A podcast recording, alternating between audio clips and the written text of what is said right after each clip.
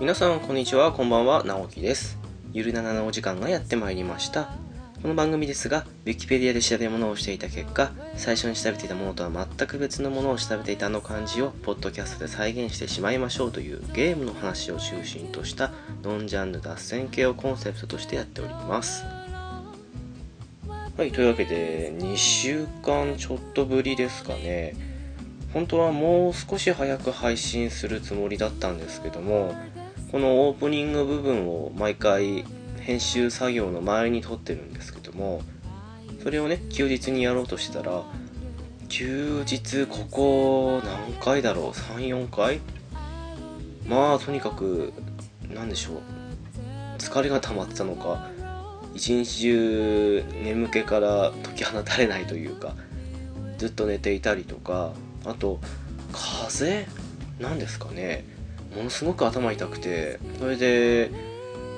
それが治ったかと思ったらまたぶり返してみたいのが23回続いて本当ここ最近休みだったんですけども休みじゃないようなまあうん仕事の日じゃなくてよかったかなって感じもしないでもないんですけどもそんな状態でした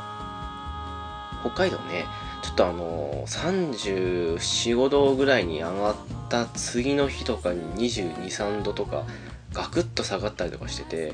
多分そのせいもあるかなとは思ってるんですけども、まあ、何にしてもね夏場にこんな風邪のような症状出たのってうーん下手したら初めてって感じだったんでうーんまあ年齢的なねもう若くもないなっていうのもあるのでそういうのもあるとは思うんですけども、まあ、そんなこともあってちょっと今回遅れてしまいました。そうですね、えー皆さん食べ物とかって自分の中とかもしくは自分の実家もしくは自分の住んでいた地域とかその辺でなんか違いとかそうやって感じたことあるかなっていうふうに思うんですけどもこの間ですねえー、とどこ出身って言ったかなちょっとそこまでは覚えてないんですけどもどうも関東関西から来てたというかそっち出身の人が同様にいるんですけどもその人とですね、まあ、何回かご飯食べに行ったりとかしたんですけどもこの間なんか定食屋行ったのかな確かあれはの時にたまたまなんでしょうけど肉じゃが食べようとして取ったらその人がですね牛肉じゃないっていうふうに言ってたんですよでえ牛肉じゃないとかっていうのが少しよくわからなくてまあ一応今年の春から来た人だったので、まあ、そんなもんなのかなというふうに思ったりもしたんですけどもどうやらね、あのーこっちで肉じゃがっていうと豚肉使うのが一般的ですけどもで実際その彼が頼んだというかまあ定食屋で取ったって言った方がいいんですけども取った肉じゃがも豚肉だったんですけどもなんでもその同僚の人が言うには自分の実家では牛肉使ってるとあそっかこっちは北海道なんで豚肉がメインだと思いますよっていうような話をしてて、うん、食べ物って結構ねその場所によって違ったりしますよね知られてる中で言うとしたら赤飯とかが有名だと思うんですけども、まあ、北海道だけじゃない多分青森とかあの辺もそうなのかなこっちの方になってくるともう甘納豆が入ったりとかするわけですけどもどこの地域まで少し正確に覚えてないですけども甘納豆入らない赤飯が一般的っていうような地域もあるはずですしうんなかなかその辺面白いなって感じはありますよねでまあそういう地域差じゃないんですけども個人的に食べ物で思ったことがいくつかありましてあれはうーんと小学校の頃ですかねちょうどこれは前の番組でもちらっと話したりしたことあるんですけどもうちお店をやっていまして食品とかも売ってたんですよなので、まあ、小さな田舎だったんでね物を買うというかその日の食べ物って大抵自分家にあるてか売っているもので作ったりっていうのがまあ普通だったんですねそれでですね何の因果かまああのここで名前出すといろいろと問題になるかもしれないんで伏せますけどもうちにあったおでんの素があってそれがですねまあとあるメーカーの1種類それしかなかったんですよでねそのおでんのつゆというのがですねなんだろうなあれなんて表現したいんだろう少なくとも透き通った味とかではなくて濁った味って言ったらいいんですかねすごくうーんまあ個人的には受け付けない味だったんですよでたまにですけど晩ご飯でおでんとか出るとまあその味付けなわけでそうなるとねもうおでんというものが食べたくないっていうぐらいにまあ個人的にはねもうまずいっていうふうに思うような印象が中学校ぐらいまであったんですよねそれでいざねなんかのついでにって感じで、まあ、札幌とか少し大きめの方に出てきた時にセブンイレブンでですけどもおでんを買って食べたんですけどもいやーセブンのおでんねもう感動しましたねえこれ何と思うぐらいに感動しましたもん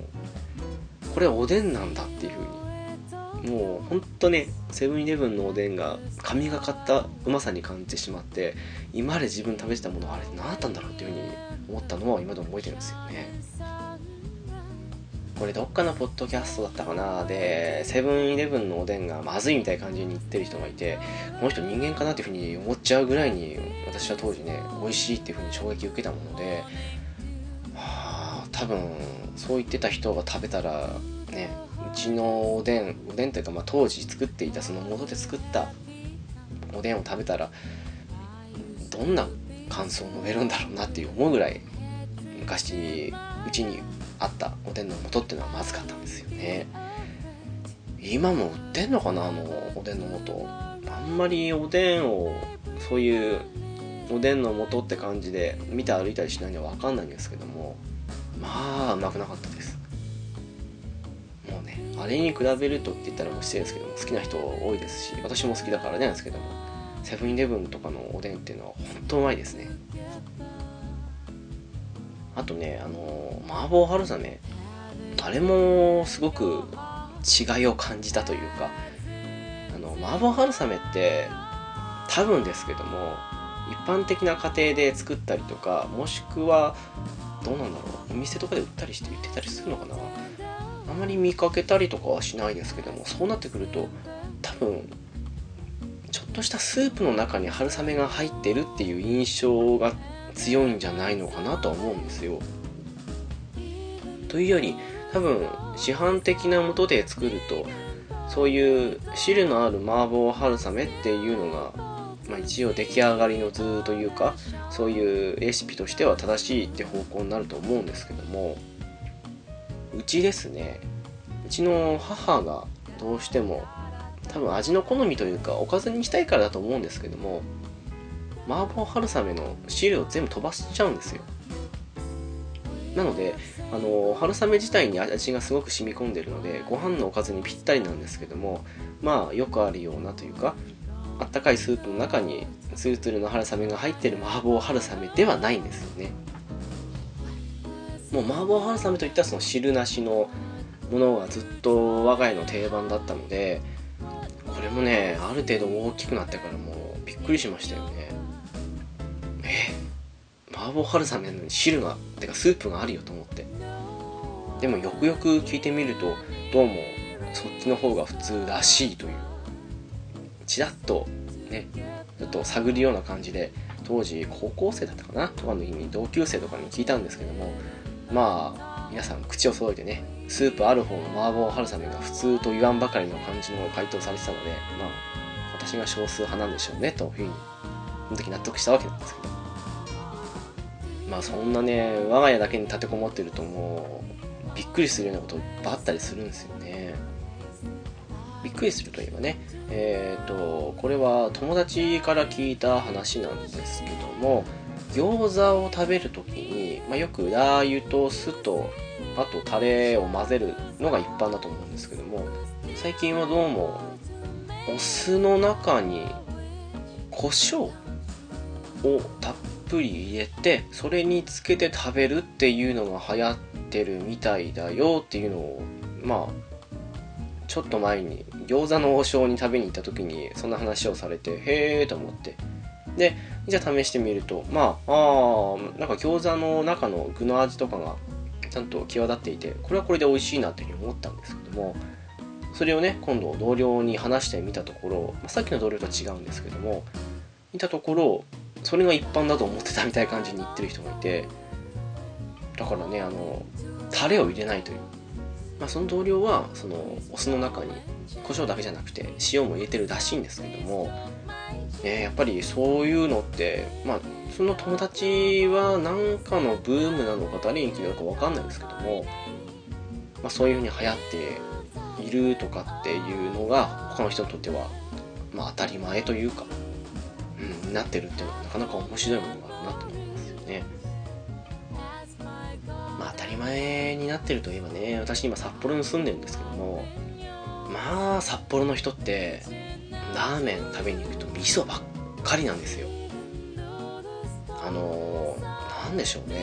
私は道東出身なんでこっちの方って比較的醤油なんですよ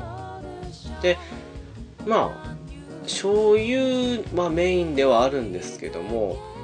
函館の流れというわけじゃないですけども、まあ、塩を食べる人もいるかなみたいな感じでだから優先順位で言うと醤油塩そしてかなり離れて味噌って感じだったのが札幌に来てみるともう圧倒的に味噌味噌が8割9割ぐらい残りの1割をまあ醤油と塩で仲良く分け合ってるぐらいの感じにみんな味噌ばっかりなんですよねもうこれを考えてもすごいなと思って以前高校1年生の時だったかな学校祭の準備してる時に何の流れになったのか分かんないんですけどもクラス全員にラーメンの味何食べてるっていうアンケートみたいの取ったんですよ、まあ、私が取ったわけじゃないですけどね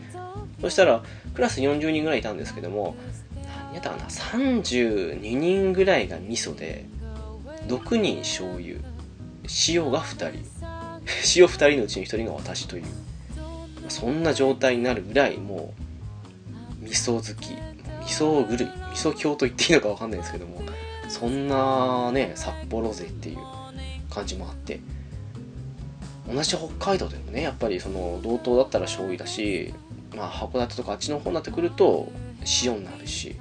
札幌付近でもどうなんでしょうね旭川とかの辺も醤油ですしどこまでが味噌か分かんないですけどもまあ札幌は味噌が多いですねそういうね場所によってというかうんとね味がどうとかあとこれをどうとかって、まあ、個人でねものすごく変な味付けする人もいますけどそういうんじゃなくてもうんいろいろ違いがあるなっていうのは面白いものだと思いますね、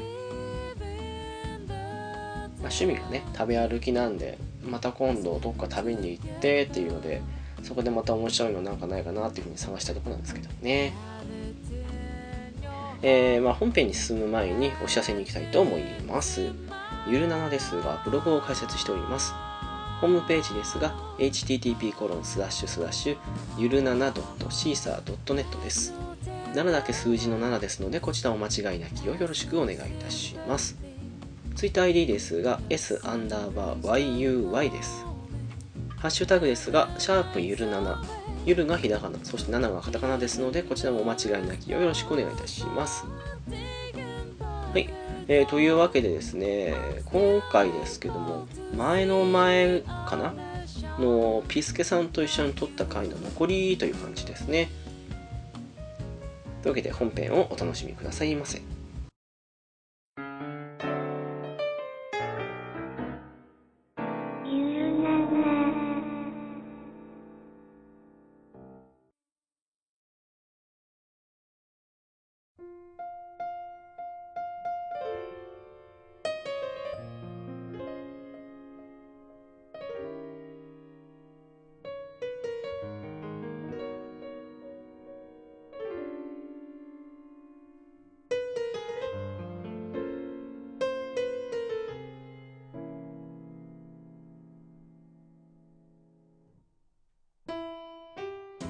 言っても僕もそんなにしてないんですよ、FF は。ああ、そうですか。ええ7、8、9、触ったってのも入れると、7、8、9、10、12、13のみですね。ああ。クリアしたのだともう、7、8、9はクリアしたけど、全くもうほとんど覚えてないですね。で、12もほぼほぼ覚えてないですね。あもう完全にプレステ以降のって感じで。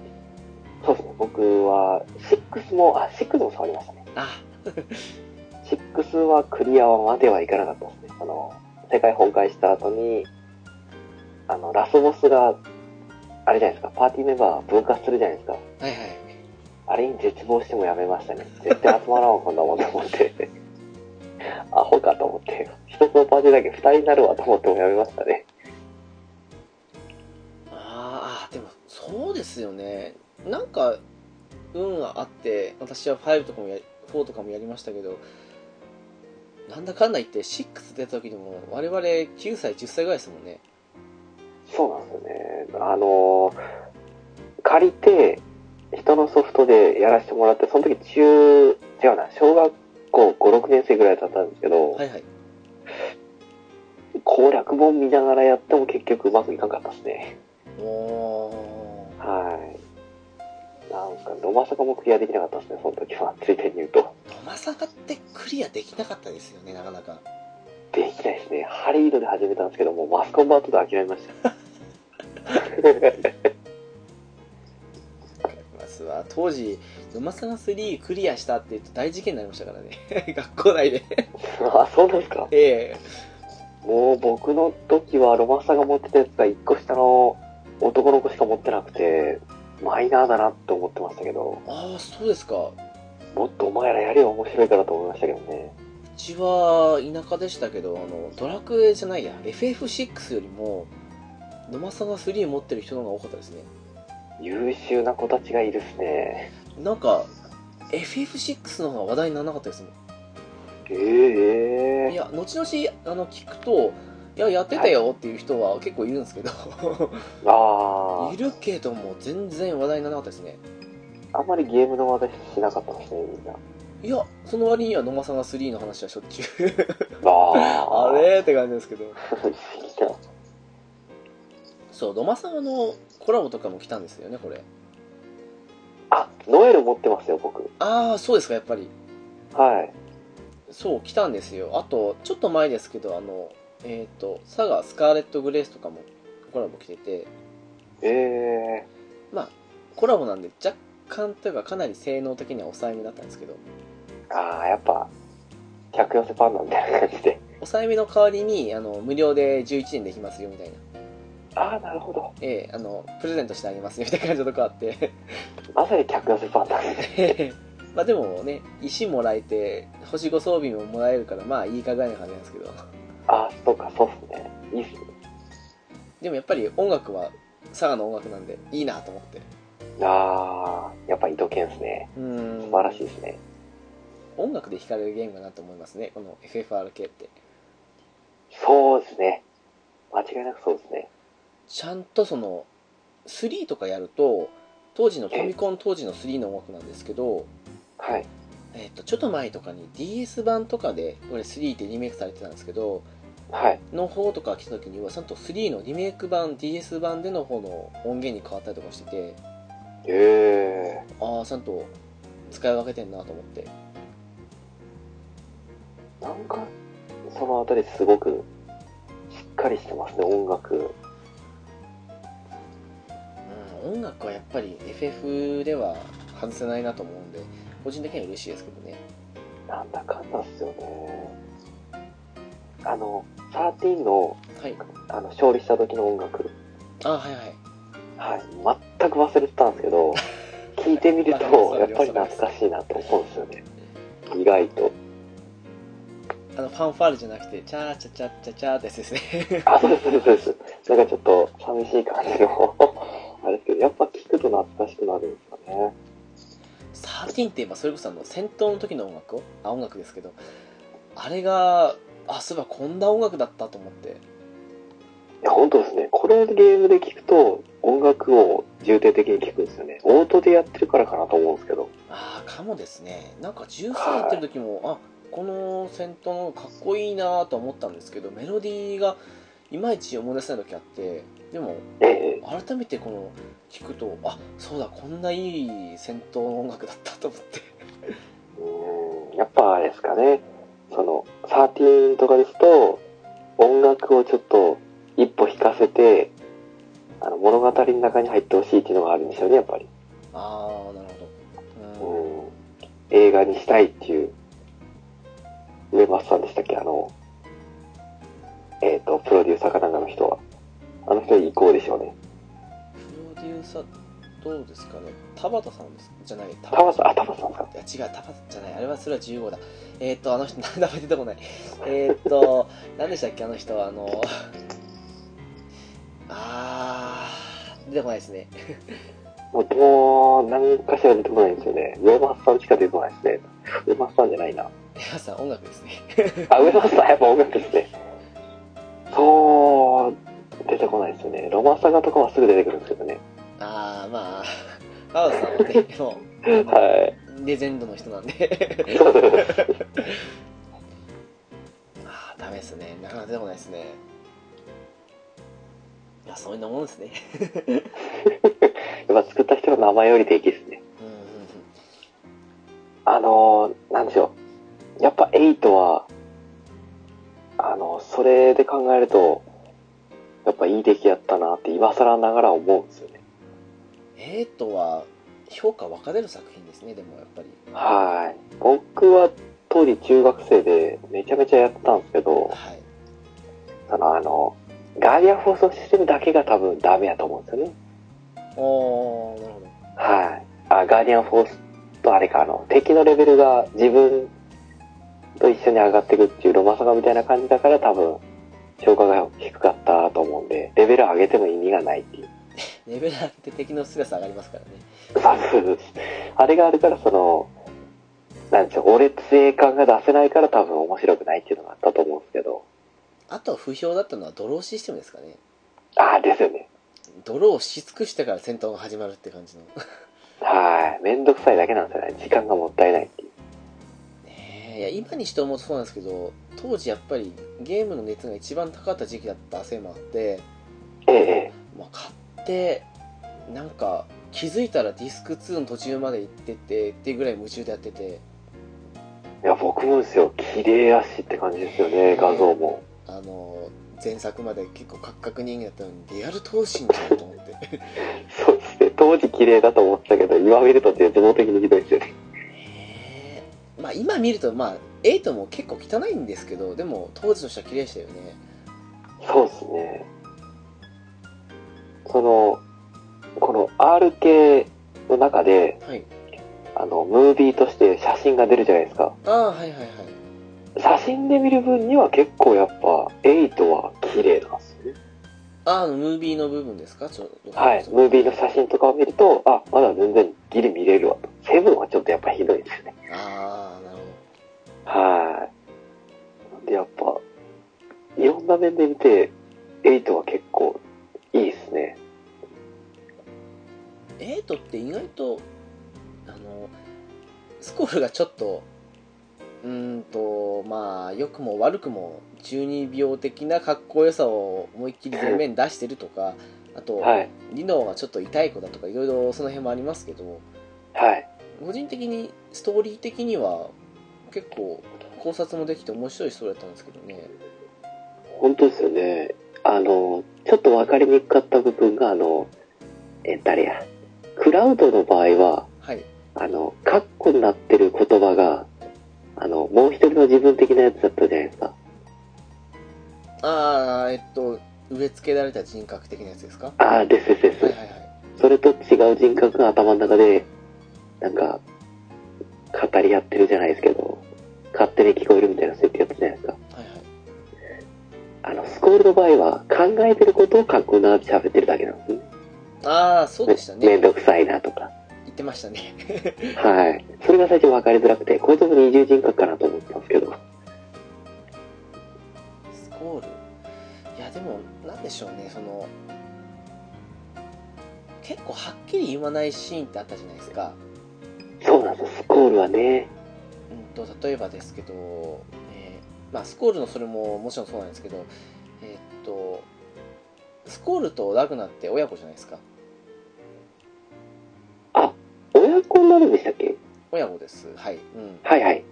親子なんですけどそれって、はいまあ、よくストーリーを見ていればあの分かることではあるんですけど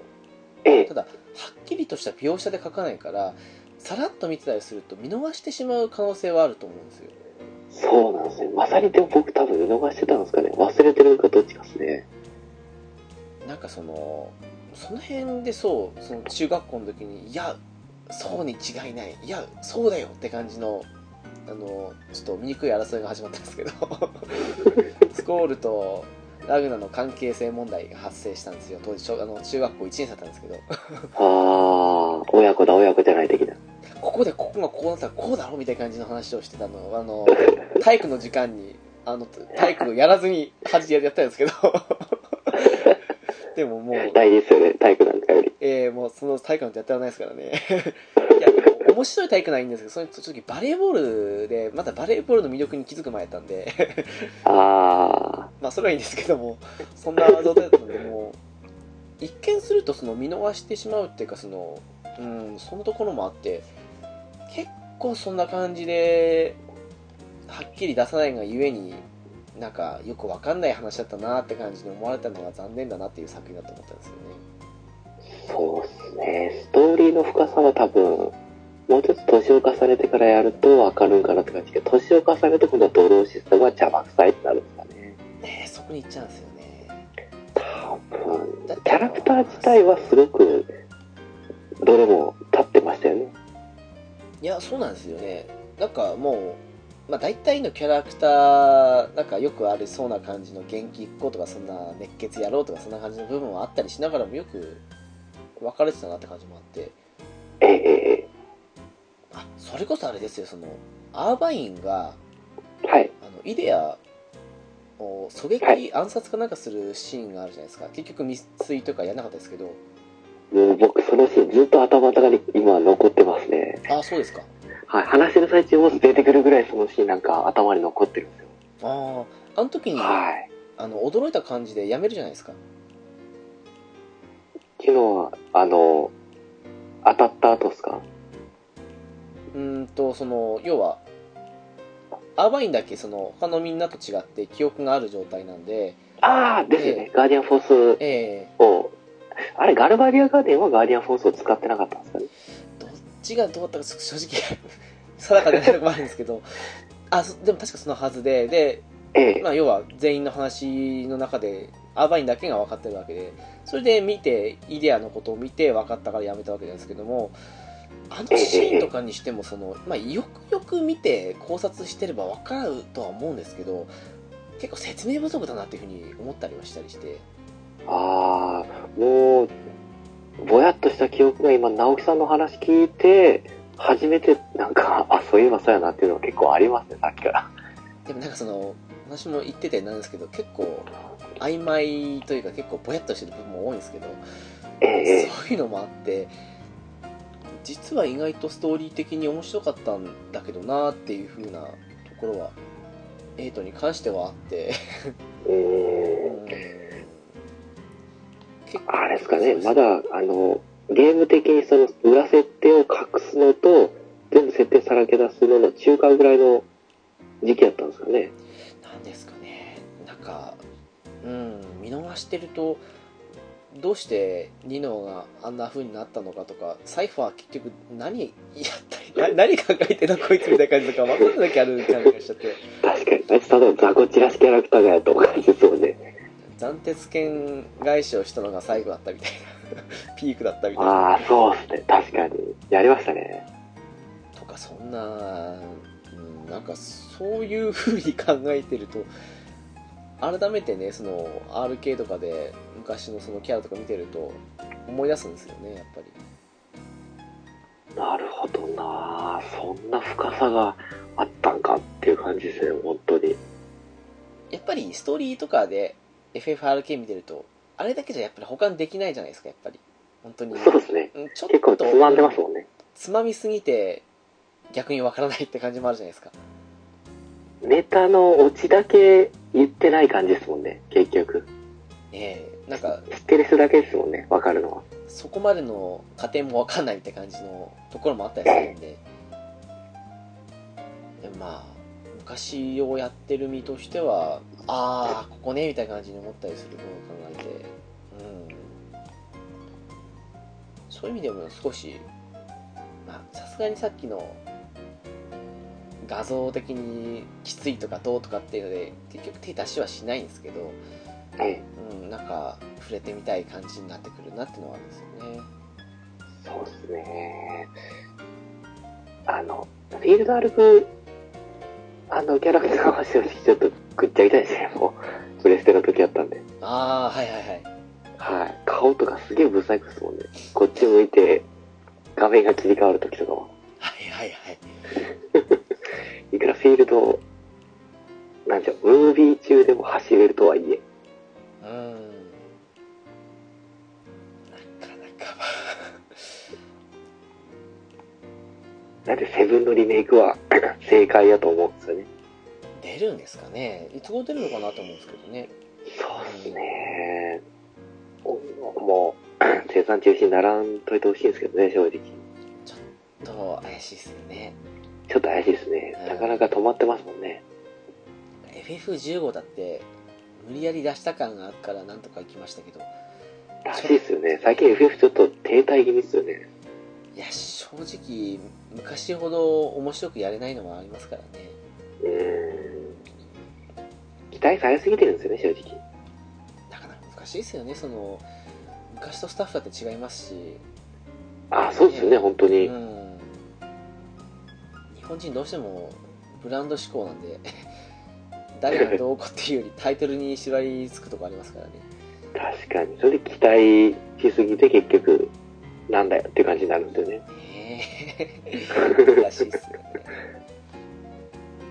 逆にちょっとあれですけどもその RK とかやっててその大体もう敵キャラ含めるとほとんどってぐらい出てきてはいるんですけども ええ。なんか必殺技とかそんなのを抜かした場合に使いたいキャラとかっていましたえっ、と、知らないシリーズでってことですかあいやもう知ってるシリーズでも全然ですけどあ、えっ、と、今手に入ってるキャラクターの中にはちょっといなくて、欲しいキャラの中でですと、はいはいそうですね。あの、エドが欲しいんですよね。 はいはいはいエドガーと、あとマッシュ。あーあの兄弟ああの兄弟はもう、6の時大好きで、わかりますわ爆裂剣めっちゃ使ってたんですよ。最初爆裂剣のコマンドの入れ方があの画面通りにやったつもりでいたんですけどよく分かってなくて入力ミスになってもうあれで嫌な思いしたのを覚えてますほんとっすらもうあの、ボスにですよね。ええ懐かしいっすわあそこは嫌な思い出ですねあの、コマンド入力を入れにくいのも含めて、マッシュは良かったんですよね。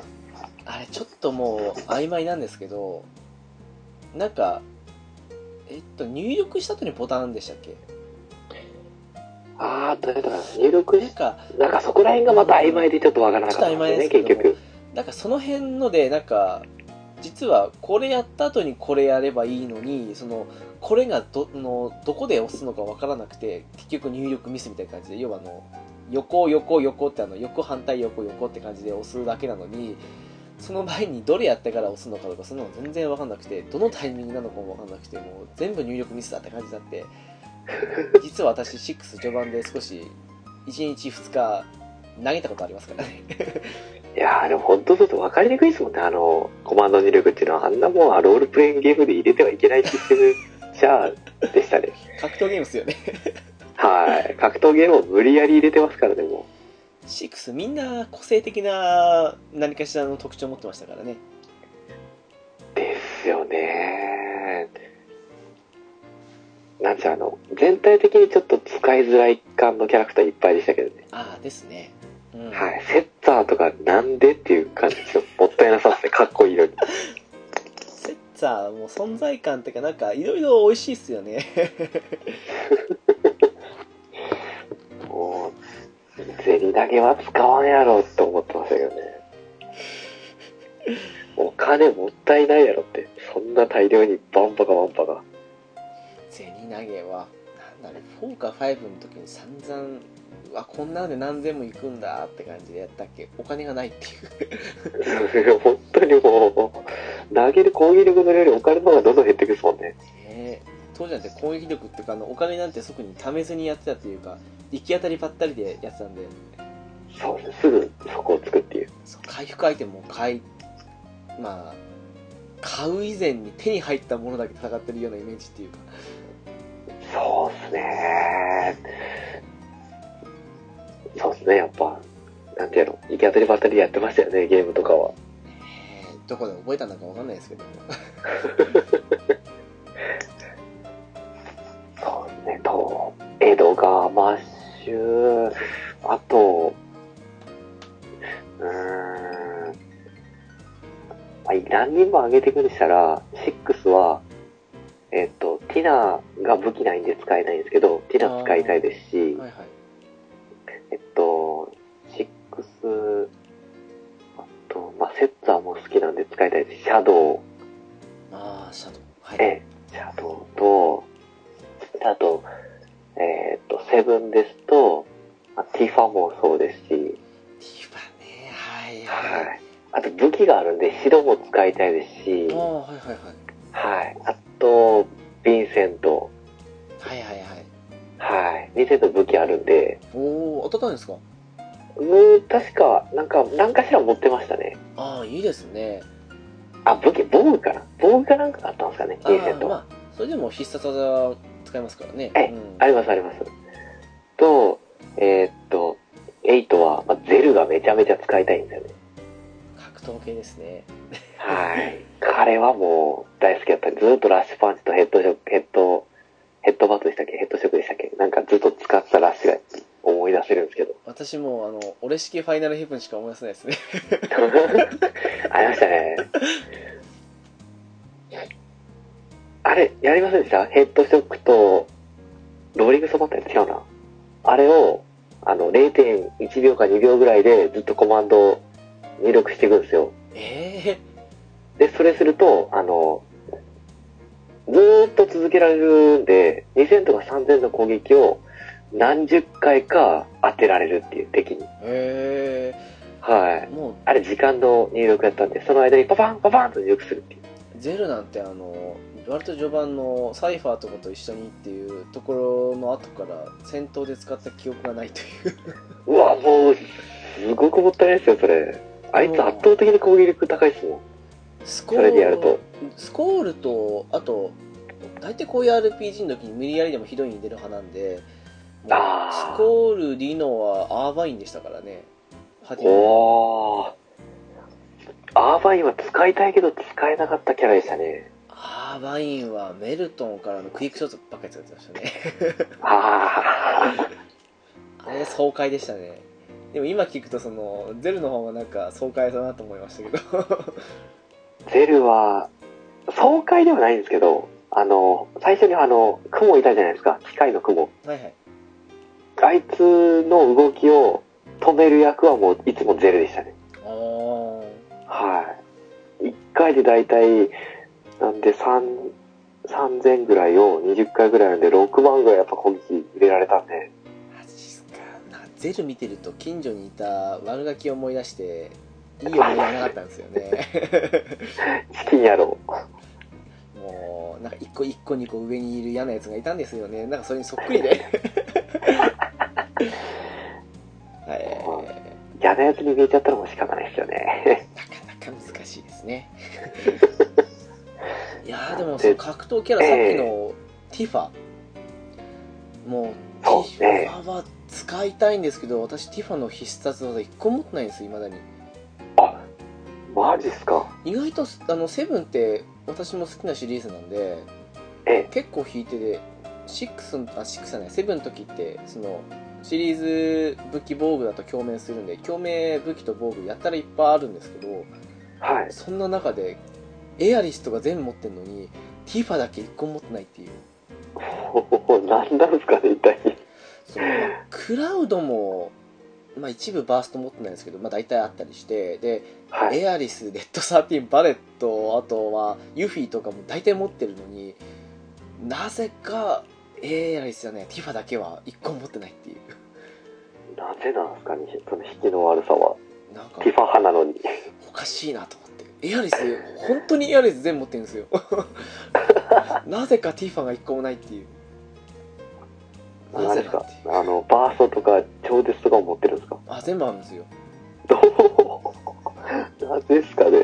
だから最近まではエアレスはスタメンヒーラーだったんですけどはい。もうそんなのにティファは一個もないっていう何なんですかね、一体。ティファに嫌われたっていうもうエアリスに構えすぎてダメって感じになったんですかね。いや、アタッカーですよね。アタックですねあのティファはあでもそうあとセフィドスにも縁なくてあ。ああ、結構フレンドで見ますよね。うーんニブルヘイムの、あはいはないんたはい、らはい、、あ悪夢か、なんか忘れましたけど、そうあれとか。意外とザックスとかシドみたいのも大体持っているなぜかいつの間にかあるって感じなんですけど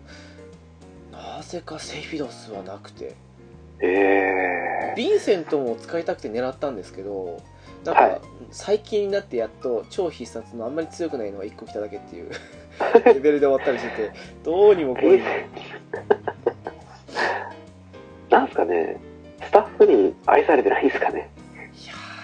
ー難しいですねスタッフにもそうかもしれないけど私も愛されてないみたいな感じでなんかダントツで人気あるはずなんですけど、ビンセントが。単独でゲームに出てるぐらい。いやこのゲームあの何の因果か分かんないですけど自分が欲しいものほど来ないですよあのあー6でティナだって私ははい超必殺1個その当時は強力だったんですけどそれ当たった以降1個も何も来ないですしあと私あの6セリス好きなんですけどはいはい。セリスがもうやっ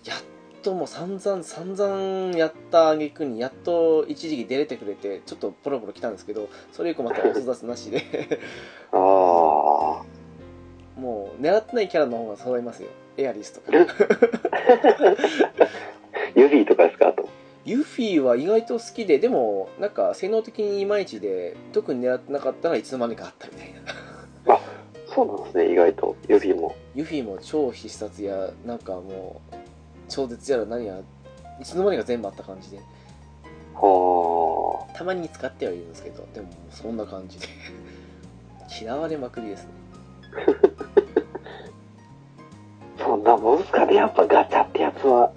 不思議なもんですねなんかは欲しくて全部揃ったのってユーナぐらいかなっていうい。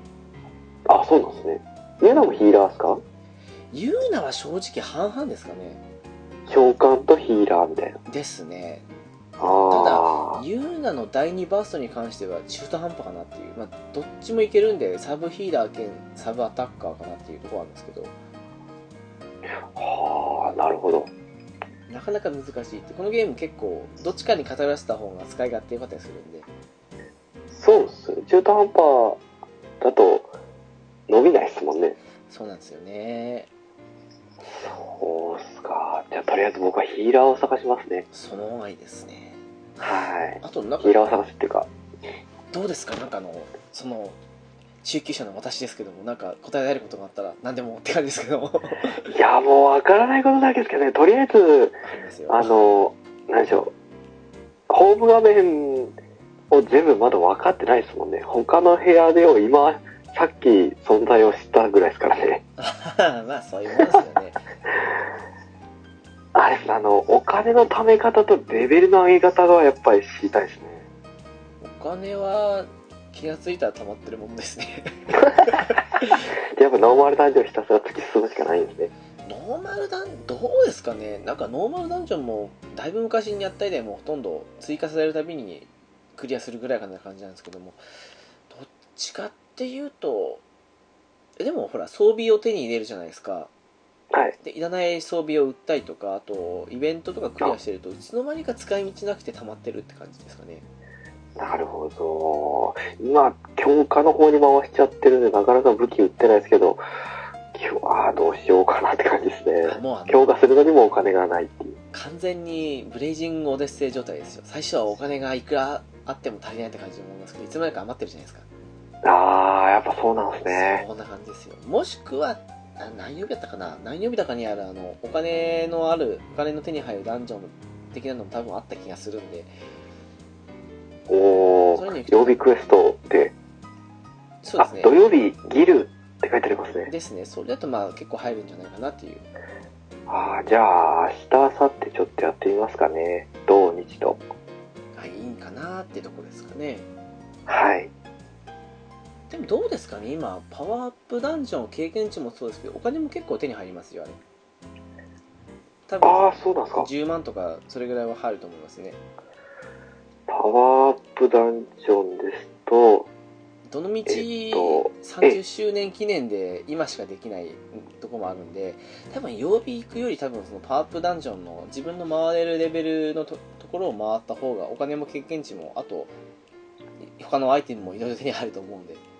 ええ、えそれが一番無難かなっていうところではですよねえ、一回そうですね。じゃあ、パワーアップダンジョン行ってみますかね。その方がいいと思いますねはい。よし、じゃあやることはちょっと決まってたっす。全然もうイベントとかができなくて弱すぎて。 もう、なんでしょう。はい、足踏み入れた段階でも弾かれるんですよね。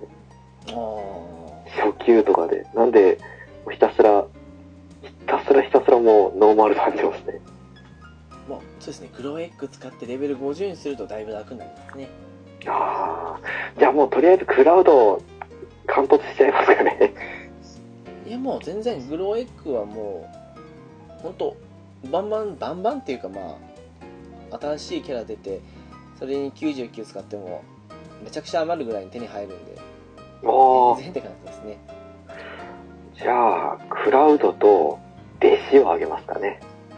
いいんじゃないですかね多分はい。もう弟子はもう鉄壁のグリモア一択で。うんはい。次期最終元素はもう即外しですね。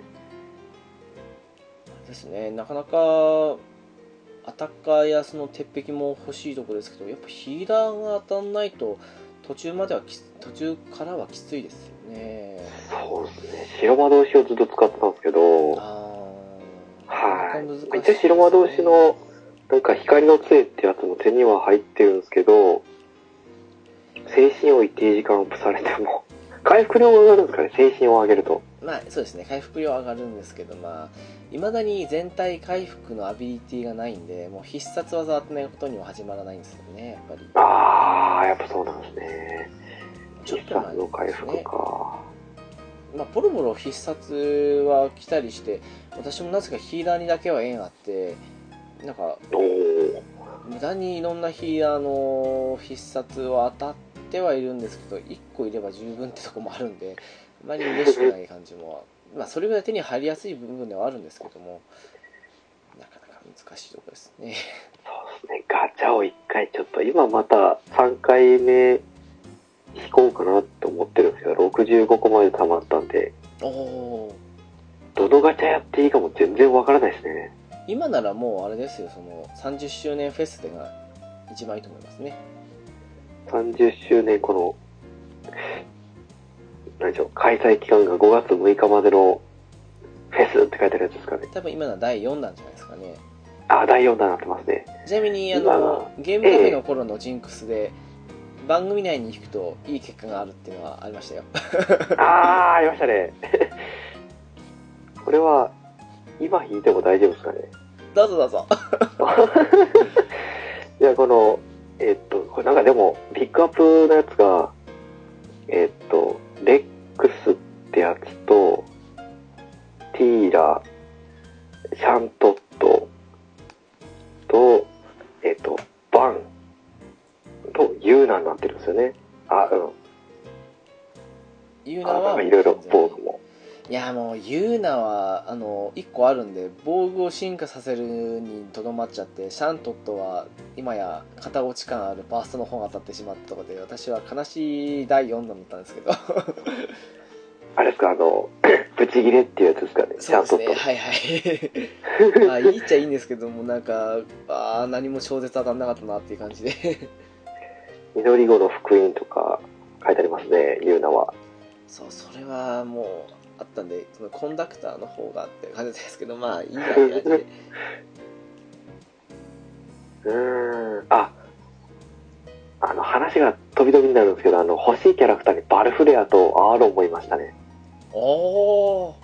あの二人は好きですね。バルフレアのは特に好きですね。渋いっすねはい。声優によってますけどね、だいぶ。好きな理由は。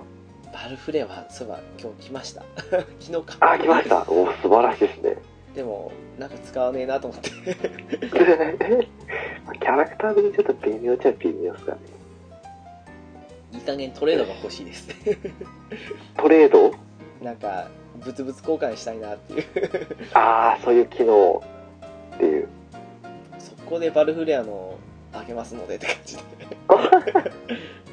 やっぱそうなるんですかね。ねよし。では番組ちょっと一回引いときますかね。おっとピスケさんのよし、チじゃャあレミンジスリでーですしょ装備紹介しますよ。ピスケさんのチャレンジです来いやーポチチャラほら、モグちゃん頼むぜ。えー、み3レベル、3レベル、星3、星3、星3、星4、星4、星4に、なんすかね、これ。なんか、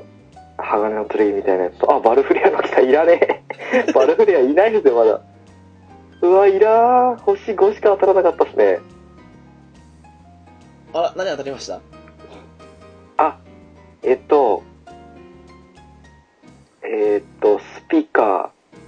ーと、ああバルフレアのはいはいはい。あと、シャントットの、シャントットの連邦軍姿勢色素で飾り、あぶち切れない私と同じやつですね 同じやつですね はい、まさに、私さっきの奥さんが言ってるとして。仲間ですねあれな同じ展開じゃないですかこれバルフリアと、シャントットが来ましたね。私それにあー、いらねえ。私それにユーナのあの着ぐるみじゃないや あ、それ来なかったっすよ。もうなん衣か、の3つでしたダイヤス、なんかいらないやつばっかり来ましたね。星5はその2つだけでもう二つだけやったって寂しい結果ですね、完全に。あとはもう、四星4が3つぐらいですね。あーなんともなんとも言えん結果になっちゃいましたよ、これ。あえて言うならシャントットのひバーストが使えるぐらいですよね ですよね。せめて U7 のやった方しかあるの、U7 がも、U7 を持ってないから意味がないですね。あららららららららやっぱヒーラーの、あれが欲しいですね。難しいとこですねこれなんかそうですね。次ですね、これは。そんなわけでピスケさんのチャレンジは失敗に終わりました いたたたって感じですよ。私と同じ的な結果という使わんやつばっかり手に入るっていう。もうヒーラーが手に入ればとりあえずは、もう満足っすね。そうですねそれがあれば結構バランス取れるんですけどねそうっすね。もうちょっとあの、なんちゅうの、総帥単位全部持ってかれたんすね。うん。まあそれだけの代物ではありますからね残念はでい。すもうとりあえず今それで、それが聞けて満足っすわ、もう。放水体1個持ってれば、フレンドでもどんどん使ってもらえるっていう。はい。でもあれですね、その、全部ドット絵で描かれてるっていうのもあって、ええ。やっぱりドット絵のキャラとかって、我々世代にとっては見覚えがすっごいあるというか、思い出深いじゃないですか。はい。最近の、まあ、10代、20代の人にとっては少し違うかもしれないですけども、そういうのを踏まえると、なんか、どうですかね、その前もスーパーファミコンの話とかちょろっとしましたけども、はい。おー、いいっすね。懐かしいゲームの話。そうっすね。まだ、出てない話題としては、そうですね。パッと言われて、今思い浮かんだのが、別に話したことないですけど、ドンキーコングとか思い浮かびましたね。 なぜか。懐かしい。なんか、えらい難しかった覚えがあるんですけど。ドンキーコングあれ画面綺麗でしたよね画面綺麗でしたね。スーパーファンすごく滑らかに。うんその印象だけがとにかく強いなっていうはい。あれは確かに綺麗でしたね。そうか。直樹さんも懐かしのゲームなんかないですかね。懐かしいかどうかあれですけどなんかあったかなうーん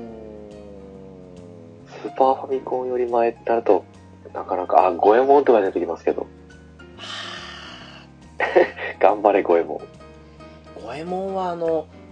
ファミコンの方もやったんですけど、はいで。も一番やったの多分スーパーファミコンのワンツーなんですよねあもう弟は常に恵比寿丸かサスケかっていうあ、そうっすね。あれでしょ、あの、下落ちると死んじゃうやつでしょ。 画面外に行くと。 ありましたね。 あえて画面外に消すことにむ昔のファミコンゲームとかではありましたよねあの2人同時に画面にいるのに先に行ったら死んでしまうっていう あれもひどい話ですけどね。ねあの、カービィみたいな感じにしてほしいですよね。あの、キラキラキラキラーって自分のとこ戻ってくるみたいな。ああもうなかなか冷たい時代でしたからね画面がいたら知るってひどいっすよ。落とすっていうそうそうそうそう、わざとに引き離して、ちょっとちょっとちょっとって死んでいくんですよね、もそうあれも喧嘩のもとなんですよねう。そうっすね。正直、お前のせいだ、お前のせいだなるんですよね。お前が遅いからだろうとか言って アイスクライマー方式ですよね、もう。置いてくっていまうまさにそうですそうですねはい。えあれもそうですしあなんかひどいのもありますよねあの協力プレイなのにお前は敵じゃなくてななんかその一緒にやったやつ戦ってんじゃないかみたいな感じの おー、それやったらやっぱ国を組んじゃないですか。国尾くんもまあこう、何でしょう、あの、ガーンガーンって蹴りまくって、はい動けなくして、体当たりで吹っ飛ばすみたいな感じで、味方だろうっていう感じの。国尾くんとかも端っこの方で、ね、ひたすら攻撃されたらもう延々に無限ルートきますからね そう壁、壁にはめられると終わりっすもんね。ありますわなんかもうでもまあ国尾くんなんだろう時代劇じゃないしなんかの時もすんごい揉めたんですよね時代劇はあれは走って戻ってくるだけでしたね、確か。なんだったかな時代劇じゃないな多分大運動会だしなんかでもすんごいあのお前のせいでとかってとにかく国尾くん喧嘩が多かったんですよね 国尾くん喧嘩しちゃいますよね、あれ結局。熱血物語が確か、お互いボコボコに攻撃できるえゲームで、はい。あとあの投げても当たるし、はい。大運動会もあとドッジボールとかもそうですけどあのやたら強い学校があってそれとかはあの、はい使用禁止とかそれ使用禁あ止っつっただろうとか言ってそうですね、霊峰学園とか、せこいです ね。内容禁止ですねあれは本当強かったはい。ダブルドラゴン強すぎっすもん、上野。ですなんかだって おかしいっすよねななんかもうなんでそんなに強い人がいっぱいいるのって感じでしたもんねいや、ほんとっすよ、もう、霊峰の沖縄強かったっすもんね、キャラクター。ほぼほぼ。さすがボスっていう感じで。なんか倍ぐらいいましたよね。いますこのチームの。なんか、なんでしょう、あの、あー名前忘れたっすけど、熱血高校とかのキャラクターほぼ弱かったっすもんね。ね、今みたいにそのね、その強化とかそんな話じゃないし、なんかもう。ええもう、もう、そう最初からあるやつだけじゃ高いっていう。あと、ドッジボールでも結構揉めましたわ。なんかあれ、ああ、あれですかえっとですね、あのーあれはすんごい変な揉め方して、はい。必殺的なシュートがあったじゃないですか。ありましたね。ナッツシュートでえ敵が吹っ飛んでいくみたいな。ー必殺使用禁止とか。ええもう普通にシュッシュッってやるだけですか もうその いやできないやつがいてであの得意じゃないんですけどでもなんかその俺も遊びたい的な感じのガキ大将とも違うんですけどのがいてそれでその「お前やるなよ!」って感じでそのリアルで蹴りが飛んでくるみたいな 楽しくやらせてくれと。ええ俺はだ俺は無理なんだとか言ってでも、あれでしょ、こっちからするとわざとじゃなくてもう必殺技って出しちゃうでしょ。普通はそうですよね ねえ、 あの、ナッツシュートとかあると、プロケーンってやつですよね。あのなもんうねキラキラ光り輝く。はいはいはいはいはいなんか、なんでしょう。ぐにゃって玉が、 歪んでく感じの玉が飛んでくるんですよね。結構言われましたよねあれも、はうんでもまあその彼絡むと結構変なルール生まれてい。はい。その国尾君のその禁止もそうですしあとえっ、と前回話しましたっけあのスーパーブドウ展の話はいはいはい。でその遠くに離れるの禁止っていう一画面内戦いっていうずっと肉弾戦の多いですか肉弾戦とあの若干モーションの遅い至近距離からのあのカメハメハとかそういう必殺系はあー、ちょっと、間を置いて、はっ挫折ですね。いとかあとスト2系だと飛び道具禁止とかもう、残留使いか。もう前のプロフィールに苦手なもの飛び道具って書いとけって言いたくなるんですけどいや、もう本当にそうですね。もう、っていうことは、 あの、何でしょう、スト2とかで、下がったとか全然使えないですね。 まあタイガーアパカですよね あタイガーアッパカットと、 タイガー2ぐらいしか使えないですね。タイガー2そんな差ががあの当時あったかどうかですよね 本当にそうですよね、もあれあのストリートファイターゼロの時にタイガーアパカットからタイガーブローに変わったんですよう。ほう。の時にあのタイガーアッパーカットってヒット数が少ないんですけど えタイガーーブローって6ヒットか7ヒットぐらいするんですよあー、そうでするね。ともうそういうあの多段ヒットするの見るともう発狂するような男だったんで そう、そんな技でしたね。あのじゃあお前はやるなよっていうふうに言いたくないんですけどだ いや、もう本当にそうですね。ってマリオカートでアイテム使用禁止っていう男ですよアイテム避けるのどうやってするんじゃって話しても、あ、今すり抜けていくんかいって。ねえも1個取ったらもう使わないっていう感じですかうもうそうもう絶対あのアイテムは使うなっていう えじゃあもうーっつってあれですよね順位の変動はなしっすよね うんあのもうコイン取ったもん勝ちってもうそんな感じですよね 無理やなそんなゲームいらんわなんでか知らないんですけどもまあそういう時以外だと別にそこまで理不尽な男じゃなかったからっていうのも悪いんですけどなかなかあのえ子え供ながらにその仲間外れにするのどうなんだろう的な感じのところがあってまあない真ん中んだ毎回いたんですけどはいまあそういうの言い張ってる男でしたねみんな周りが優しかったから成立してたんですねですかねおかげでなんかいろんなことはやりましたねそういう禁止令的なのはもう桃鉄で物件側の禁止とか言い出すんじゃないですかもあーやってはいないんですけど言いそうですねそれは なんかそのう反もうんうお金だけでやるみたいなもうそれらの反動もあってそのそいつがいない時とかにもうスト2とかやると波動拳でだけで戦おうとかそういうような変な動きあーをしてもうねいいっすねそれもでも 僕はスーパーブドウででも飛び道具伸びで戦ってる時は多々あったんでああはいはいはいはいコントローラーガッチャガチャにも壊れそうになるっていうそうですスーファミスーファミ自体のコントローラーって結構頑丈でしたけどボタン結構潰れやすかったですよねそうですね。あの、ボタンのあの角度良かったですね。ちょっとなんか丸みを帯びてるっていう。はいはいはいはい爪に優しかったっすよね。そうだなんか軽く爪を弾くのが超気持ちいいんですよねあれわかりますわかります。プチプチって感じなんですよねう。ん感触が。あれであのなんでしょう机の上に置いてはい、そはれい。であの連打でこするっていうか、やりましたね。爪、爪ですよね。親指と人差し指か中指でガチャガチャガチャガチャってやるんですよね。私はちょうどあの人差し指貼ったんですけどあれやるとなんかすごい気持ちいい反面爪に違和感を覚えるんですよねわかりますわかります。本当にそうっすよ、もう。明日はあれでもコントローラー壊れたことなかったっすね。あそうですかそうっすね。壊れました。私あのおそらく多くの方が予想外と思うようなソフトで1個コントロールダメにしましたよえ連打系じゃなくてですかあの全ボタンが全ボタンっていうかもう主に A ボタンとかがもう潰れてどうしようもなかったんですけど何のソフトで潰したと思いますえー、めちゃくちゃビッグタイトルですけど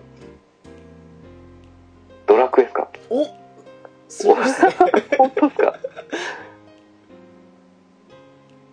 えー、じゃあドラクエ、ドラクエ5ですかね。 わあピースケさんすごいっすね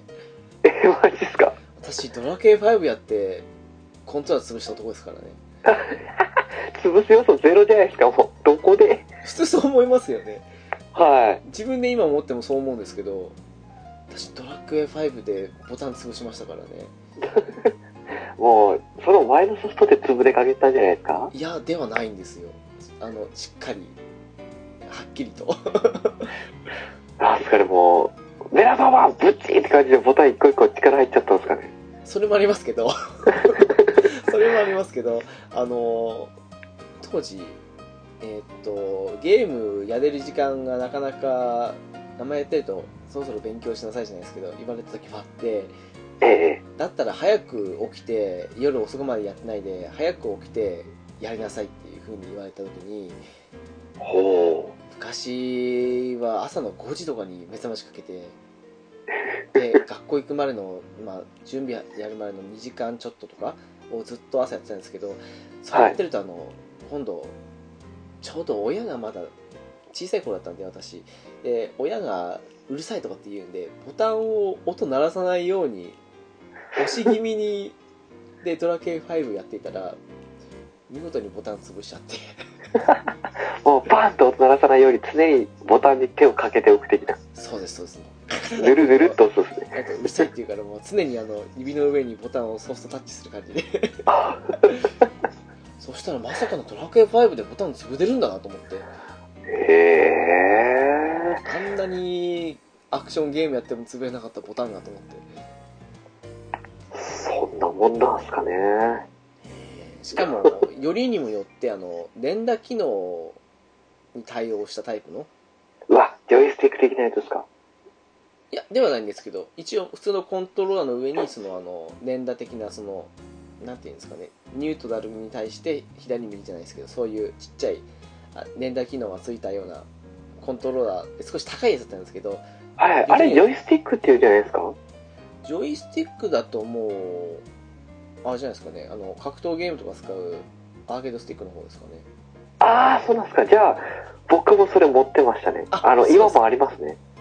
あれ公式で出したんですかねなんか普通にスーパーファミコンのデザインのコントローラーについてる感じでしたよねと、僕が小学校の頃に買ったやつは、あの、なんか、滑らかな感じの移動するやつやったんです。あの、レ連打のレベルを。おーはいはいはいで、多分、任天堂のやつじゃないですかね。わかんないですけ任ど、天堂っぽいデザインですよねちょっと普通のに比べると黒っぽいカバーというかそのボタンの部分のカバーが黒かった感じもするんですけどあ、僕のはそれすらなかったですね。黒いっていうかなんかグレー色っていうかああちょ、っと黒めの灰色かなみたいなでもどう見ても任天堂のコントローラーにしか思思えなかったんでこれは純正品なのかなと思って逆にその、古いやつはいあ、古いやつじゃないえっと、えっと、最近購入したやつは、あ購入したんですかあの、聖剣伝説やるタイミングでコントローラーも1個買ったんですけど、そういえばそうおっしゃってましたもんねはいはい。の時は、あの、堀デザインのやつを買ったんですよ。あもうすでにありますかええ堀のやつで、あの、今度はなんか、あの、動かすやつが、なんか、ちょっと硬い感じのやつでしたね。へえじゃああれすごく任天堂のコントローラーっぽく作った堀製だったのかないやー、堀のやつは、もう、堀って書いてあるんですよ。そうですかじゃあやっぱり任天堂のやつかな、多分、任天堂のやつだと思うんですよ。僕も任天堂っぽい感じの丸っこいやつで、うんコントローラー、あボタンとかも。で、しっかりと、あの、なんていうんですかね、任天堂って書いてあったようなああ気がするんですよ。今のやつはもうど真ん中にホリーって書いてありますからね。ローマ字で。いやーなんかそう考えるとうーん曖昧なところありますねなんか昔あったなーっていうぐらいのもんでそうですね。昔、あれも買いませんでした。あの、マルチタップ。ああ買いました買いました。あのーどんなデザインでしたえ一つしかないですかね、デザインは。 L 的な感じのやつじゃないですか多分 L? あ違ったかなあのー僕のやつは、はいあのボンバーマンのキャラの顔やったんですよ。えあ四角いやつですかそうですね。はあなんかそれも見覚えあるなでもなんかそれの他になんか L 字型の L じゃないかなんかあったんですよねスーハミだったと思うんですけど違ったかなでもボンバーマンの顔のその四角いのは覚えあるんですよねなんかありましたよね。うんあなんかでどこっか行っちゃったっすけども。 そう気がついたらないんですよねないっすよね、あれ。多分気づかず捨ててるんでしょうね。意識なく、あ、これはいらんわっていう整頓してるんでしょうけど、消えてますね。いやーね不思議なもんですねはい。もう、桃鉄ぐらいしかやらないですけどね、ボンバーマンか。あそういえばそれぐらいでしたうーん、あと、まあ、しなかったですけど、聖剣伝説ぐらいしかできないんじゃないかなとは思ってたんですけど、あ ーあのもうボンバーマン以外で使ったことないんですよいや、正解ですよ。桃鉄とボンバーマン以外使わないですよ、あんな丸って多分。よく考えたらあれマリオカートできたんですかねあ、どう、あ、いや、多分、2画面で限界じゃないですかやっぱね。り2人用なんかあの64の頃は普通にできましたけどそうですね、64まで行くとできると思うんですけど、見たこと覚えもまだ無理かあれでいけるんですけど、多分、スーパーミは無理ですね。なんかそんな印象ありますよねもうだって他に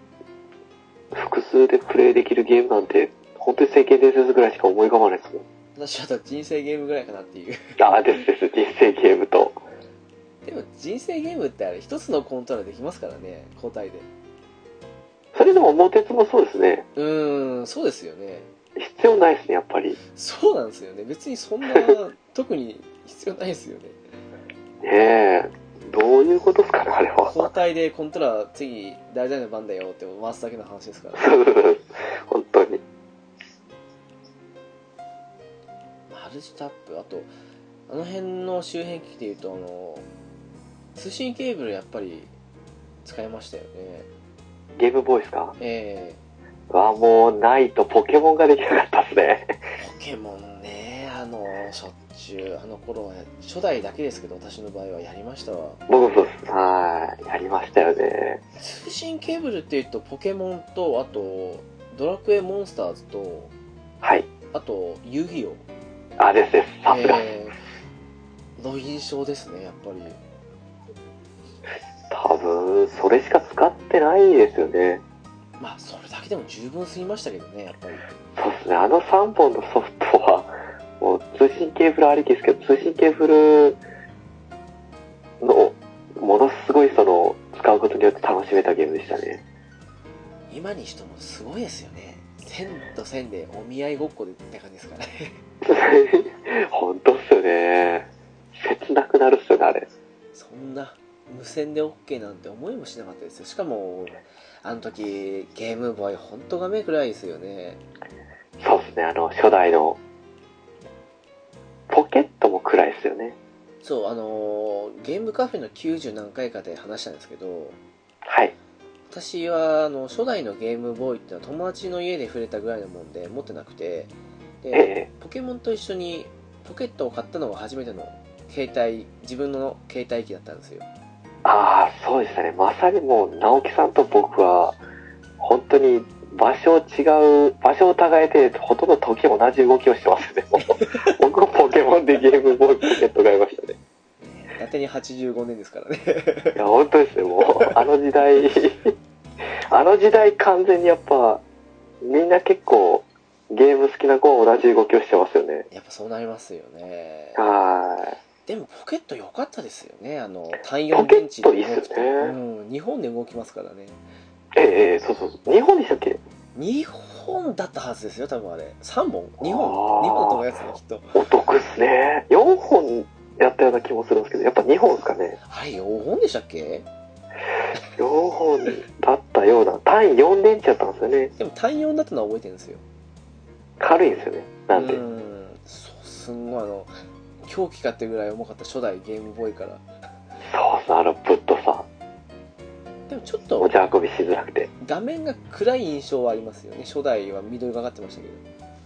そうですね。どうんポケットになって、あのー、なんでしょう。ちょっと、色が薄まったっていうか、ああはいはいはい見やすくなりましたよね。 あちょっと影を濃くしたりすると人影が超影で そう黒ーくなるっていう。 薄くすると薄くなりますけどそうそう白くなるっていうね。光の下に入っていうあのー、えっと、ライトはいはいなんかライト出ませんでした。ゲームボーイポケットに装着するライト。出ましたあれ、何気にちょっと欲しかったですね。いやーもうあのうーんなるべく見ないようにしてました どうせ買えないなっていうですよね。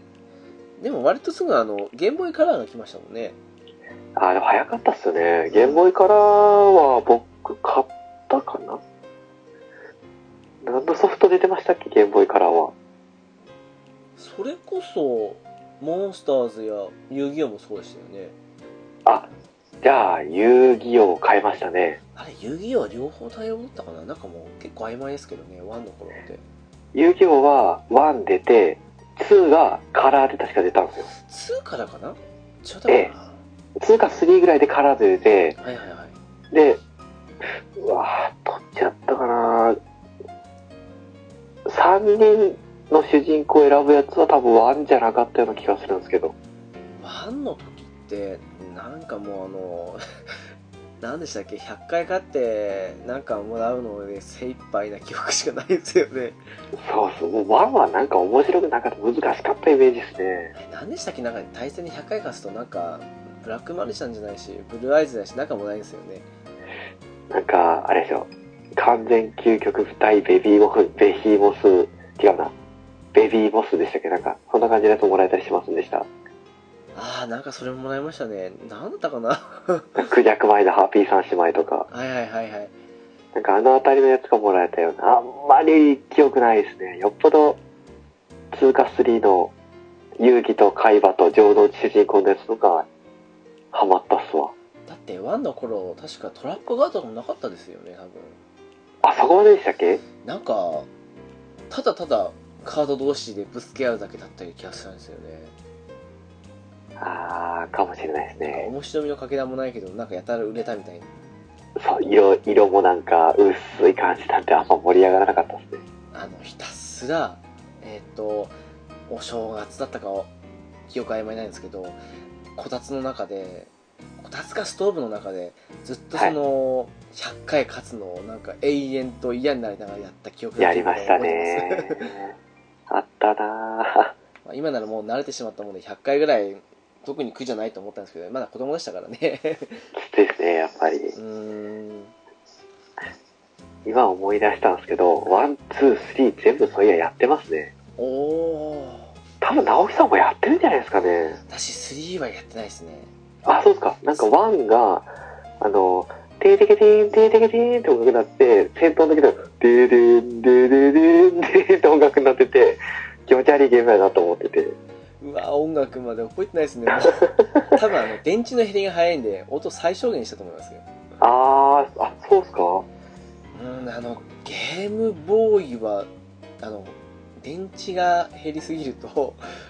親があの電池の使いすぎだって怒ってきたんであー、あ、極力省エネで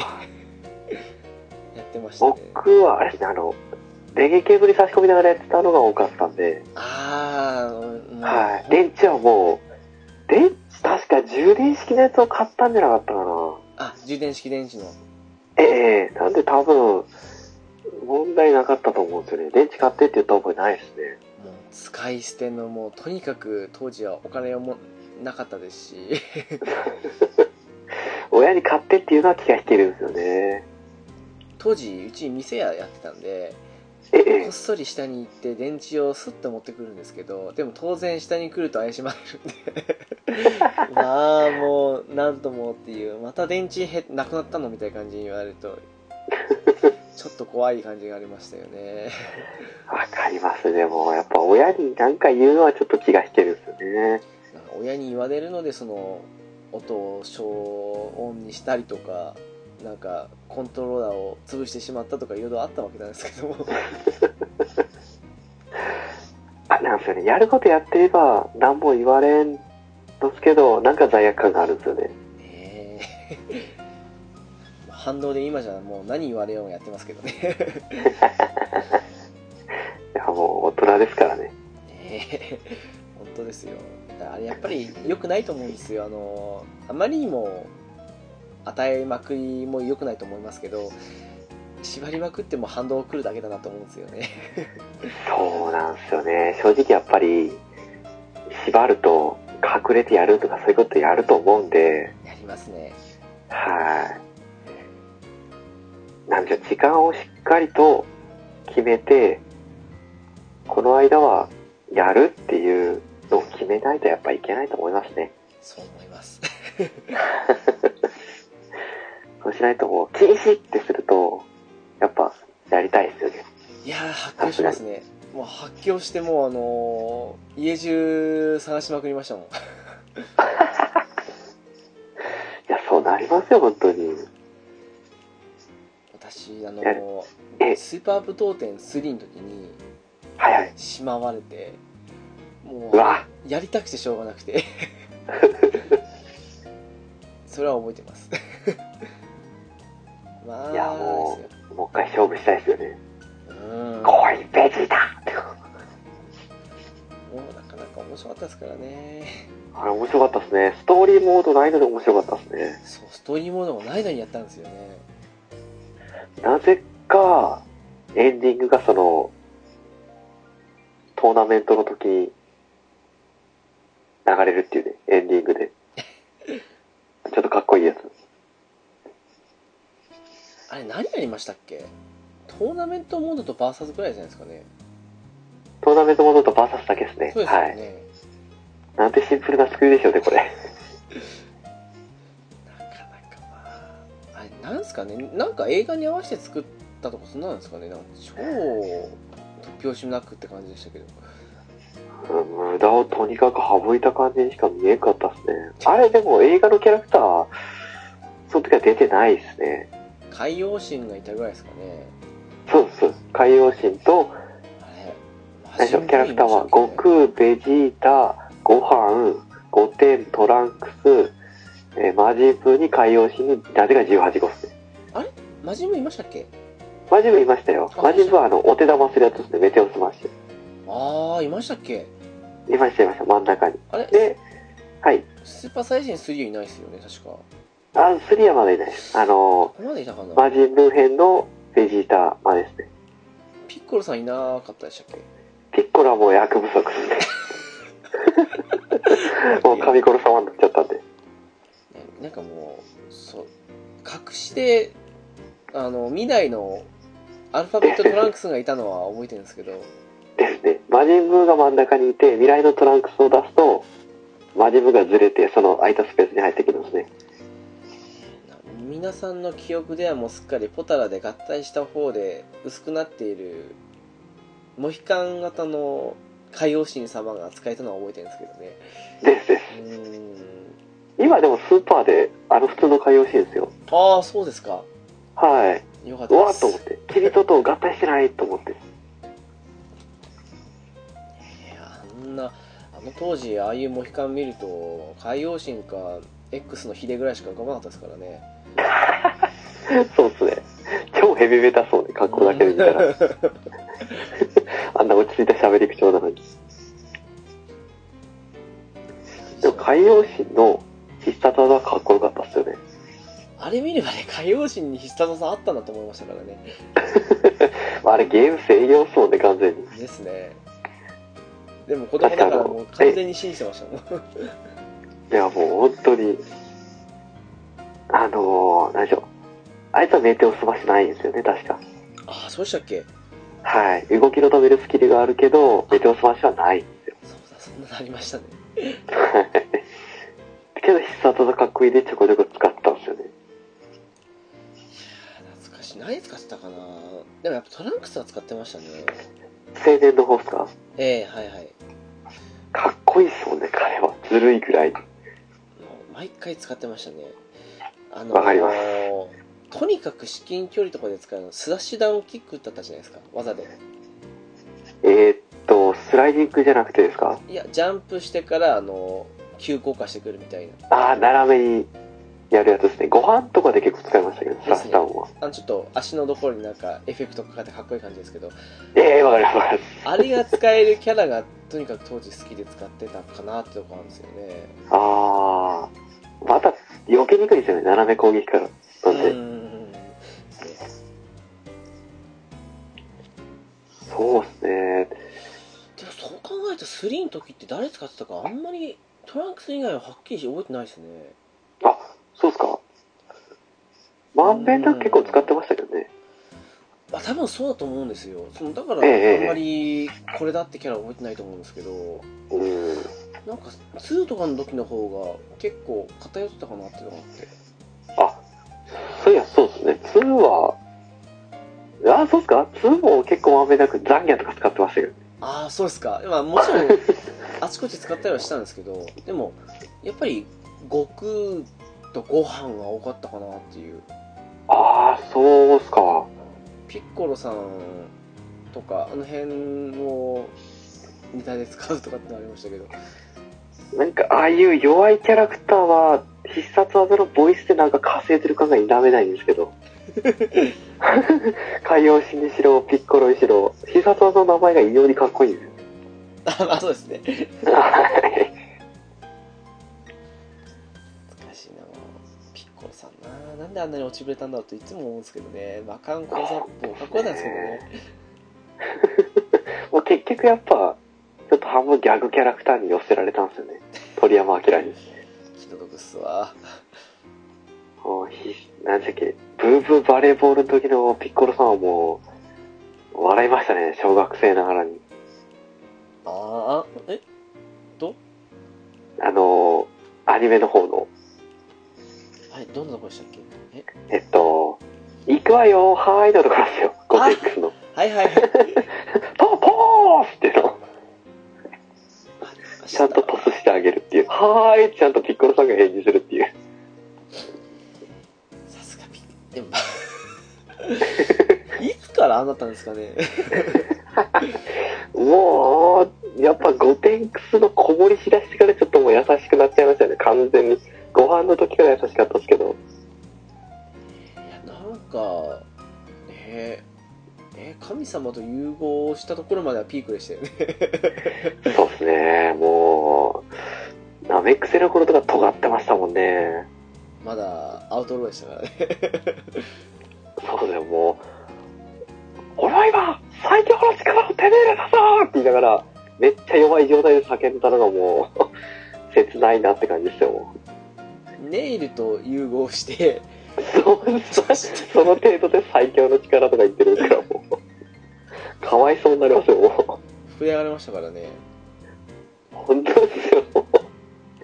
その程度で。あれ知ってますあの某ゲームの中だとあのデンデとかもありとあらゆるナメック星人と融合しようとするんですよ彼え、ファミコンのやつじゃなかったでしたっけスーパーファミコンのゲームですけどね あ、うんですか。もう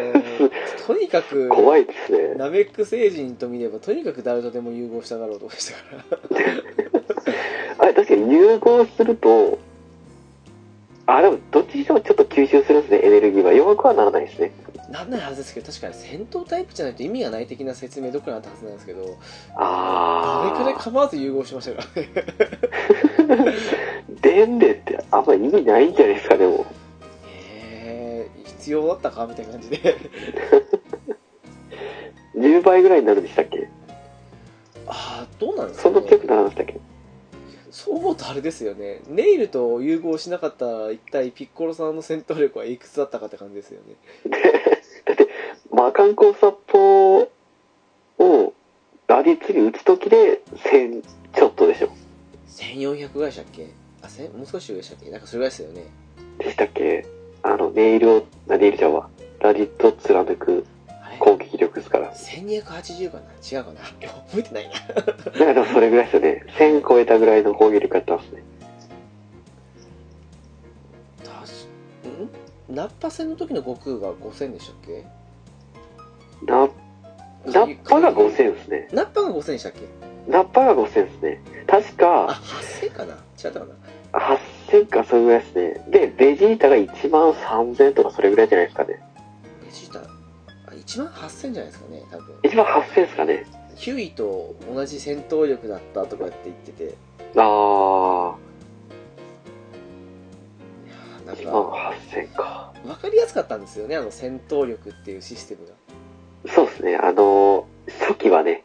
そうなんですスーパーサイジになったぐらいからもう、振り切れてましたよね、完全に。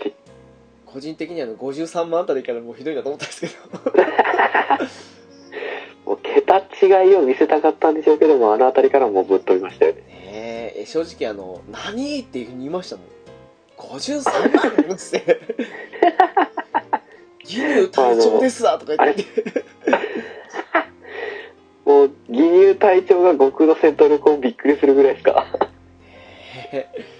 ギニューさん十数万とかって言っててそれまでねあの数万数万で来て十何万ええと思ったのに50ってどういうことやねんと思ってそうですね。圧倒的強さですね、もうフリーダ様、さすが。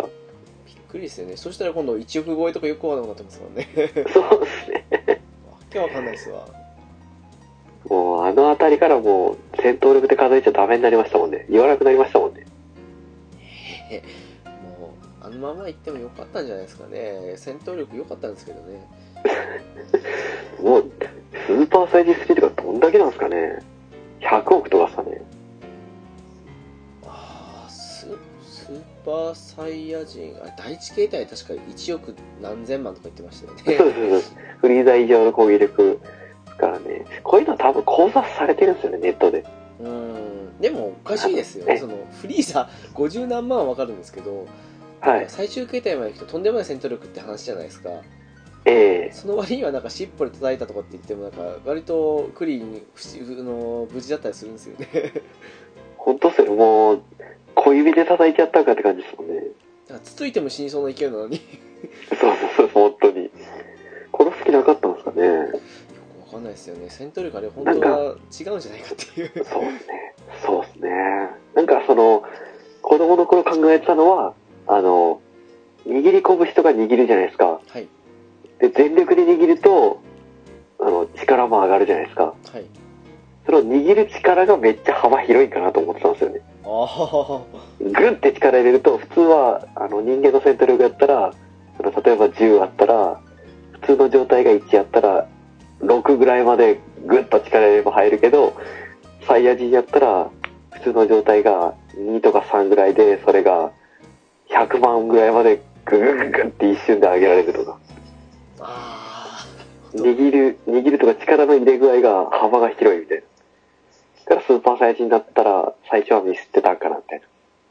戦闘力をコントロールできるとか言って地球人たちはって感じの話されてましたけどそれもそれに近いですもんねその必殺技出す瞬間だけ戦闘力が跳ね上がるっていうええかなと。ずっと力入れっぱなしの状態は辛いみたいな。あの力のあれもよくわかんないですよねそうですね。もう、なんでしょうね。正直だって、フリーザ最終形態よりクリリンは弱いんですもんね。結局のところ。ああどこまで行ってもですよねはい。1億いってないですもんね。た彼は 53?50 何万とか。 50も行ったんですかねいってないですかね。38万ぐらいですかね。なんかそう考えるとよくわかんないですよねなんかどう考えてもクリーリンじゃいけないだろうって感じもするんですよね本当っすよ、もう。最新シリーズは、スーパーサイジンブルーと戦いますからね。クリリン。 もう毛先一本で貫かれるんじゃねえかと思うんですけど。あれであったじゃないですかあの映画とかだと思うんですけど復活の F の日かな多分えっとえ亀仙人が要はフリーザの部下たちと戦ってるけど それってどうなのみたいな感じのえああ、もうなんかあれっすよね。クリリンと亀仙人のエネルギーは、公式のあれで考えちゃダメっすよね。うーん亀仙人確かええ1000もないですよね戦闘力本当なら あ、もう130ぐらいですよ。そうですよねはなんい。か1000超えしてるぐらいあるんですよ 日産さんが、なんであれなんじゃないですか。あの、20とかそれぐらいじゃないですか。ビーデルの強いですよねああ、そうですそうそう。ビーデルさんの方が強いんですよね、実は。力のそれあそういえばそういう不思議といえばすごく不思議だったのがあの悠々白書ではいはい。あのトグル弟いるじゃないですかはい。彼が B 級妖怪っていうところにとても私はああ、そうっすよね。ええー、っていうあの振り分け方は、あそこで仕方ないにしてもちょっと寂しいっすよね。うーんちょっといやはーんもっと強い印象がまあ潜水よりは弱いのはもちろんそう思うんですけどい。はなんか A 級ぐらいはあるんじゃないのって感じがしちゃってい。まあそうなんですよね。で、結局、その、なんでしょう。あの、潜水に、こえっと、ゆう、ゆうすけが殺されたっていう思って、強くなったじゃないですか。はいあん時に桑原が、あのー多分 A 級までは行ってないにしても、多分、なんでしょう。当時の比叡か、トグロぐらいの強さには行ってるんですよ。B 級、はずですよ中ね級か上位ぐらい。うーんどんなんやんって感じで思って。確か逃げと、ええっえ、と、それこそ潜水編の時に五木やってましたっけ、あの潜水のなんか相棒的なの、に取られた時にクラマと比叡の力が永久並みだねとか言って言ってもなんかその時の永久並みって言われてるあの二人よりもトグロの方が強い感じがしちゃって ああ、そうですよね。潜水にボロ負けっすもんね、結う局。ん、まあ、潜水実際は最終的には S 級レベルに近い強さがあったとかっていうふうには言われてますけどもそうですね。もう、言っても S 級って言っていいかもしれないですね。うーんまあ人間だからっていうのもあるかもしれないですけどねはい。なかなかのかうん、まあ、言いっていうことは、あれですよね、あの、あの、何でしょう。4個の状態のクラマは永久やったってことですよね。あれは多分永久なんでしょうねうーん、って考えると、めっちゃ弱いっすよね。魔界で、めちゃめちゃその、何でしょう、荒らしまくった盗賊がただの永久かっていう。まあそれはありますね矛盾がひどいですね、やっぱり優勝者は。あと はあのえっ、と比叡があのはい。額に邪眼を入れたじゃないです かはいでもあれ邪眼を入れる前まではあのものすごく生まれた時ですらもう永久以上みたいな感じの実力者だったみたいな感じに言われてますけどえで確かそれで一気に邪眼いたせいで D ぐらいまで落ちたんでしたっけね確ー、かそうですね、最下層ぐらいまで落ちたんですよね。わかるんですけどなんかその暗黒使いの時にあのトグル弟の放った地面にく開けたあのクレーターみたいのを見て「化け物め」とかって言ってて「お前もっと化け物なんじゃないの?」みたいな感じに思ったりしてそれ以上の化け物やったよぞ、自分は。 確かに。なんかうんジャンプ漫画だなっていうまあ面白かったんですけどねあれもやっぱ刹那の面白さを求めた作品やったっすね。うんでもちょっと改めて大人になって思ったこともあってええ、あの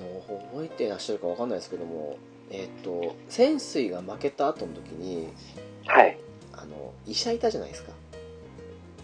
神谷ですかああですよね多分はい。があのー名前出てこないなあの比叡に萩り要ですかかなあの刀で貫かれた男ですけどドスって刺されたやつですね、後ろから冷えに。ええちょうどあの刀でうんえ内臓を避けるようにして刺されたっていう。そうですそうですそうですあのちょうどその時になんかその傷口を刺してあの潜水さんは負けると思ったとかって言ってるシーンがあったんですけど、ありますね。ねあれ当時意味わかりましたいや、もう、むしろ今もよく意味わからんっす、あれは。含みが深すぎて。いやなんかなんでそう思うとかっていうふうに聞き返したらその内臓とか全て避けて穴が開いていたとかって言ってそれでなんか魅了されただかなんだかって言ってそれ見た瞬間に潜水さんは負けると思ったんだとかって何のこと言ってるかさっぱり分かんなかったんですけどそうですね。あの、何でしょう。潜水さんは誰よりも強い。だが、潜水さんは勝てないだろうみたいな感じでなんか言ってましたね。言ってましたよねは最初全然意味がなくてこれ何言ってんだろうと思ったんですけど改めて二十歳超えてから見るとどこまで潜水が強くなっても所詮は人間であることに変わりないわけなんでい。あおほうほうほう。でなるほど。そんな内臓を切りつけずに穴だけ開けるようなそんなことができるのが妖怪なわけだから結局もともとのそういった化け物具合が違うんだから結局どこまで行っても先生は人間である以上妖怪には勝てないんだっていうふうに言ってるのかなとかっていうふうに今なら思うんですけどああ、なるほでど。もあのシーンというかあの1ページ2ページだと思うんですけどがすごく後々に今でも「えこれどういう意味なの?」とかって一瞬思うとこれなんかよくわかんないこと言ってんじゃないのみたいな感じに思ったりしてたのでもあっうてー ん今にして思うっていうそうですね。とりあえず、とりあえずっていうか、あの、パッと思い浮かんだ案がやっぱ3つで、その、直樹さんの案は思い浮かんでなかったんですけはど、いはいその、それ一つで、もう一つが、その、なんか、壊すもんと、守るも持ちながら戦ってるみたいな感じで、比叡はその、命を奪わなかったじゃないですか。ほんとどこのシーンでしたっけあの、刺すときに、その、歯切りから目の命を奪わなかったじゃないですか。ああはいはいはいはいはい。なんで、その、守るべきものを持ちながら結局戦ってるっていう、その強さの方で、潜水は絶対勝てないんだよっていうことを、を言ってるのかなと思ってたんですよね。ああどこまで行ってうもん。彼は一人きりということではい。うーんとか、あの、強さの面でとか、ああなるほど正義の方が勝つみたいな感じなんか。が、それとも、あの、もう潜水編の時に、富樫がやる気なくて、 やる気なかったんで、結局。やめたくてやめたくて仕方ない時期がもうすでに入ってるんで、そっか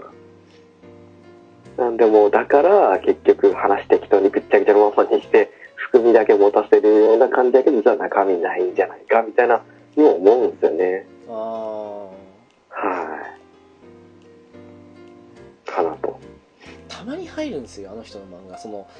意味があるのかどうかわかんないですけどなんかすごく象徴的なシーンっていうか「ハンターハンター」とかもそうですけどう確かに。ーんなんかすんごくあそうあとえーっと潜水がショックを受けたはい。トラウマ的なシーンの一つで、ありますはいえーあの妖怪たちのなんかあれ生きてるのかわかんないんですけどすごく無残な感じにしたところでなんかあれなお酒かなんか飲んでたんですかねお家さん方がわかんないですけど、そうですね。裸で。えーああいうシーンとかもえーっていうふうに思いましたねそうですね。ちょっと抱えてる闇が意外と深いですね。意外とうんショッキングなシーンの多い漫画だったなっていうそうですね。少年誌で、まあ、ありっちゃありですけど、その、雪菜の腕をやけどさせて涙流させるとか結構えぐいですよね。ああありましたねそんなのもはいはいはいはい。あのシーン、あの、あれと似てるんですよね、結局。潜水の立場が。うーんえー人間のむごいところを見て、どうしたかっていうのの違いっていう。確かにそうですねうーんあとあのすごい第1巻の終わりか2巻1巻の終わりぐらいかなにあったんですけどええ。あの これは結構感動な話で当時はいい話だなと思ったんですけどはい。タヌキの話を覚えてます ああ、もうバッチリ覚えてまあそうですか す。はい。もうコミック10回ぐらい回ってるん で。あそうですかもうあのーおじいさんとタヌキの話が大好きで いいっすよね。あの、おじいさん素直になれない。ええもう最後分かってたけどもそう ええだし、なんかあのタヌキ大丈夫かなとかってあいつなら大丈夫だろう的な感じで言ってんのもなんかすごくいいシーンで ほんとっすよ、もう。あああ、あったかいい、いい気持ちじゃ、って言いながら。あれ泣けるんすよねはい。いい話っすよ、もう。あの上に登っていくみたいな感じのあのシーンいいっすよね、ねおじいちゃん素直になったら可愛いっていうあれはなんかあれはもう初期の頃の話の中ダントツで好きでしたねそうっすねあの話はあの話だけはあってもいいかなと思いますね比較的なんかショートストーリー連続で続いてましたからねあの頃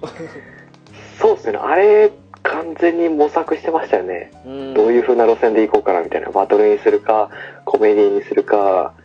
それとも不思議系にするかみたいなですよね完全にどはいどこでもいけるというかそんな感じの部分見ましたもんねですよねあの何じゃあの何じゃっけボクサーの弱い男の子の体に乗り移った話ああはいはいはいあの 目で殺すみたいな感じのであいつ中途半端に生きがってるやってるだろみたいな俺に任せるみたいな感じで 「おい調子に乗ってんじゃねえぞ」って肩使われたら「殺すぞこら!」みたいな感じで顔ぐっちゃぐちゃにして怒るやつとかありまし絶たわ対いらないっすもんでも覚えてるんですよねあれ いろんな話ありましたもん、あの、何でしたっけ、えっと、桑原のテスト助けるとか、あったはい、あの、点数、何だっけな、桑原の点数が、桑原っていうか、桑原軍団の点数が赤点一人でもいたらもう、あの、何でしたっけ、あの、太っちょのやつのバイトを辞めさせるぞ、みたいな感じで、むちゃくちゃな条件突きつけて桑原がねずり勉強するっていう。はいはいはいはい4点だったかなみたいな感じで英語とか言っててあ理科か理科は4点でユうスケは俺は理科が得意だったからなみたいな感じで言ったらあんた何点だったんだって聞かれたら9点だみたいな感じで言ったのすごいっすよね4点9点取れる方逆にすごいっすよねなかなかっすねもう理科はもうちょっと取れると思うんですけどね普通いや数学とかなら分かりますよあの公式が入ってないと全部ダメとかって分かりますけどそうっすね僕もまあ器用に取ったなっていうもうらかしてもらったっすでもあの話もいらなかったっすねうんしかもアニメではあの夢の中で桑原にさらに勉強を教えるっすからあありましたありましたはいはいはい。 あの、血液の中にある、血液が赤くなる成分は、ヘモグロビンよとかなんか、いらねえ、このシーンとか思って。あの頃まだえー、ユースケの声の声優さんが高い声出る時期だったんでもう今見ると少しその辺でも悲しいんですけど そうですよね。もう、なんでしょう。ユうスケと、牛尾と、あと、バルキリープロファイルのルシオと、ああーはいはいはいはい。とか、いろいろなんか、思い当たるのもいっぱいあるんですけど、あのあたりの声もう一回聞きたいっすよね。あと個人的によく残ってるのがあのモンスターのはい。ヨハン・リーベルトって役がすごくうまかったなっていうああ、なんか聞いたことありますね、それ。あのー何でしょう、えっと、他のポッドキャストで聞きましたよ。めっちゃ名作らしいですね。ああれはうんいい作品ですね見とこうかな。でもあの役はうまうまいなっていうか本当にめっちゃサイコパスの犯人でしょ。そうですそうですもうわー、見よ。うすごくそのななんていうんですかね本当聞いてると冷や汗が出てくるっていうか寒気がするような感じのまあ本当にうん雰囲気出てるなっていうちょっと、ネットで拾ってこなあかんっすね。モンスター。なんか動画とかでちょっと聞いてみてもなんかそのあ確かによく聞くとユうスケの声の佐々木さんだって感じで思うんですけどえでえもうんうまいなと思いますねもう声変わる、声変わった後の話ですかあもう変わっても全然低くなっちゃったですねああ、あのー、月光早手の声ですかね、じゃあ。ナルトの。うーんあれいつからですかねどうなんすかねなんかお酒かなんかカラオケかなんかで喉潰したみたいな感じなんか乗ってたようなあそうですかなんか別の話見た時だとあの某作品で叫びすぎたみたいな感じのこと言ってました あそうなんですか多分いろんな説でごまかしてるのかわかんないですけどなんですかね、本当の理由はなんか精神的なものかもしれないですけど。なんですかねでもあのー当時は96年ぐらいだったかなあれはガンダム X やった時にはい。そのうちで一人双子のうちの弟役やってたんですけどもあその時は結構高かったんですけど近年のガンダムゲームとかで聞くと低いっていうことを考えるとあの時はまあ高かったなっていうあ、あの、ガンダムシードの G ジェネレーションシードはいの時はまだ高かったですね。ああそうですかはい。録音したるやつ使ったんか、新たに録音し直したんかわからんすけど、高かったっすわ。うわあ、佐々木の道具だと思ったんですもん。からですかねなかなかね 難しいとこですよね録音問題とかもあるからそうですね。でも、潰したんがもったいないですけどね、正直。うんまあ、今も今で好きなんですけどねだからか逆っにこいいっちゃかっこいいですけどね、渋くて。うんかっこいい声だなと思ったんですけど やっぱりあのコラボかなんかわかんないですけど私聞いてないんですけどはさっきい。の悠々白書とかでユうスケの声聞くと声が低いって感じに誰か言ってた感じはしますねいや、そうっすね。前、ゆるならでしたっけ言った、前どっかでお話ししたっすけど、あの、サントラオリジナルサントラみたいな感じので、ドラマ CD か。はいはいで、レイガンがもう声出てなかったっすもん。言ってましたねはいはい。 オフレコかな多分あ、でしたっけうんあれは切なかったっすね。いますねも あう聞けるのが。はい。声っていうのにちょっとちょっと別のになっちゃいますけどその前にそのちょっと、まあ、これはオフレコの部分だったんであれですけども「スラムダンクの主題歌で好きだったのどうとかって話したじゃないですかちらっとええええええ。 「悠々白書」ってどうでしたあ、一番、あの、テーマの中で、オープニング、エンディングの中で一番好きだった。はいはいはい私結構悠々白書の曲って好きな曲多かったんですけどかいや、わかりますよ。もう、最近僕も見直したっすけど、やっぱ曲かっこよかったっすもん。っこいいですよねやっぱり僕は、僅差っすけど、はいホームワークが終わらないですかね。おーはいはいはいはいえちなみにあ何との僅差だったん、ですえかえはい。あ、理由っすかあ何と僅差だったんですかえっと、やっぱオープニングの微笑みの爆弾ですかね。ああそっち方面ではいはいはいはい。その、他の歌もほぼ僅差なんですけど、いい歌なんですよ、どれも。わかりますわそれか、そのもう、ワン、ツー、スリー上げてもらったら、その、あの、さよならバイバイっすよ。うーんはい。今話題のさよならバイバイっすよ。あ渡辺ですか今そう、ちょっとあの、他のポッドキャストでめちゃめちゃさよならバイバイっていう題名だけ話題ですね。全然違う歌っすけど。あそうなんですかはい。へえそれの3曲は最高に好きっすね。うーんはい。は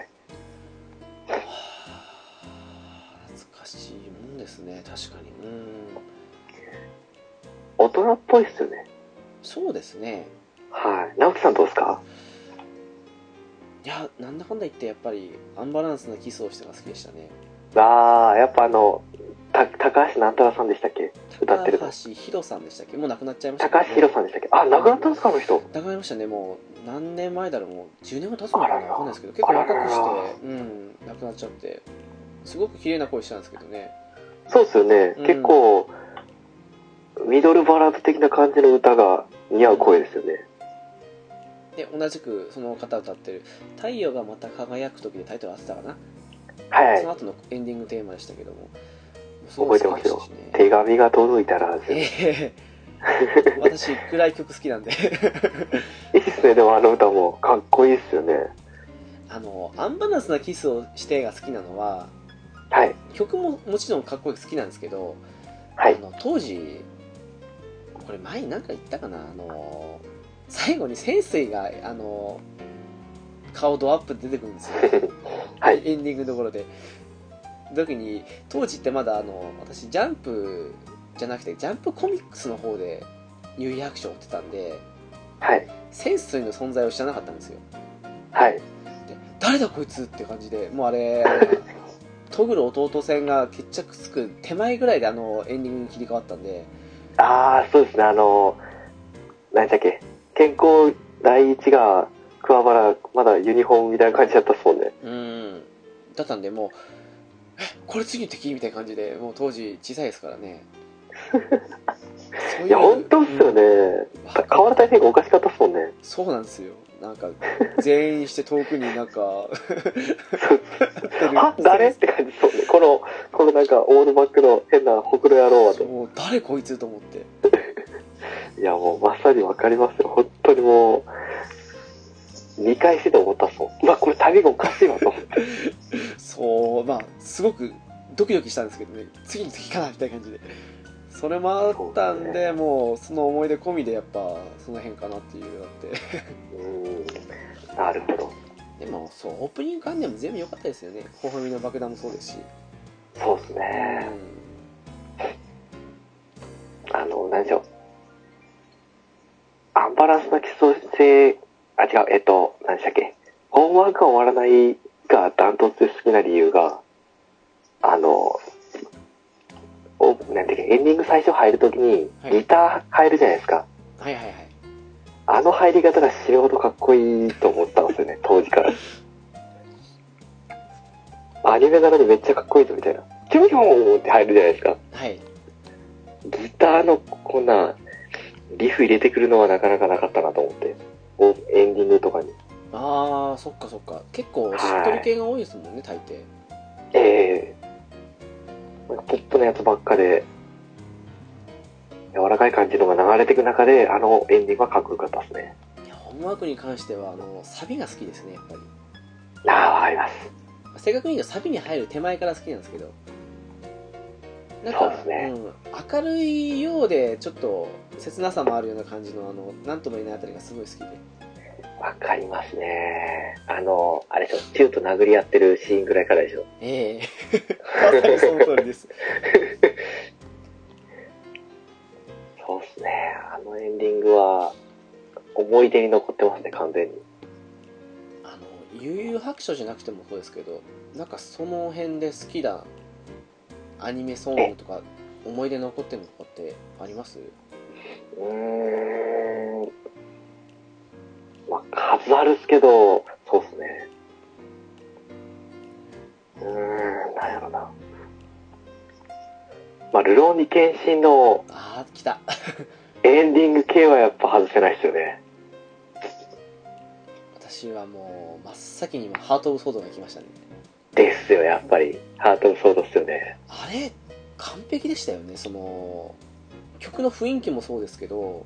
はい。あれところどころであのなんていうんですかねつばぜり合いっていうかあの剣と剣が当たった音がするじゃん入るじゃないですかはいはいはい、入りますね。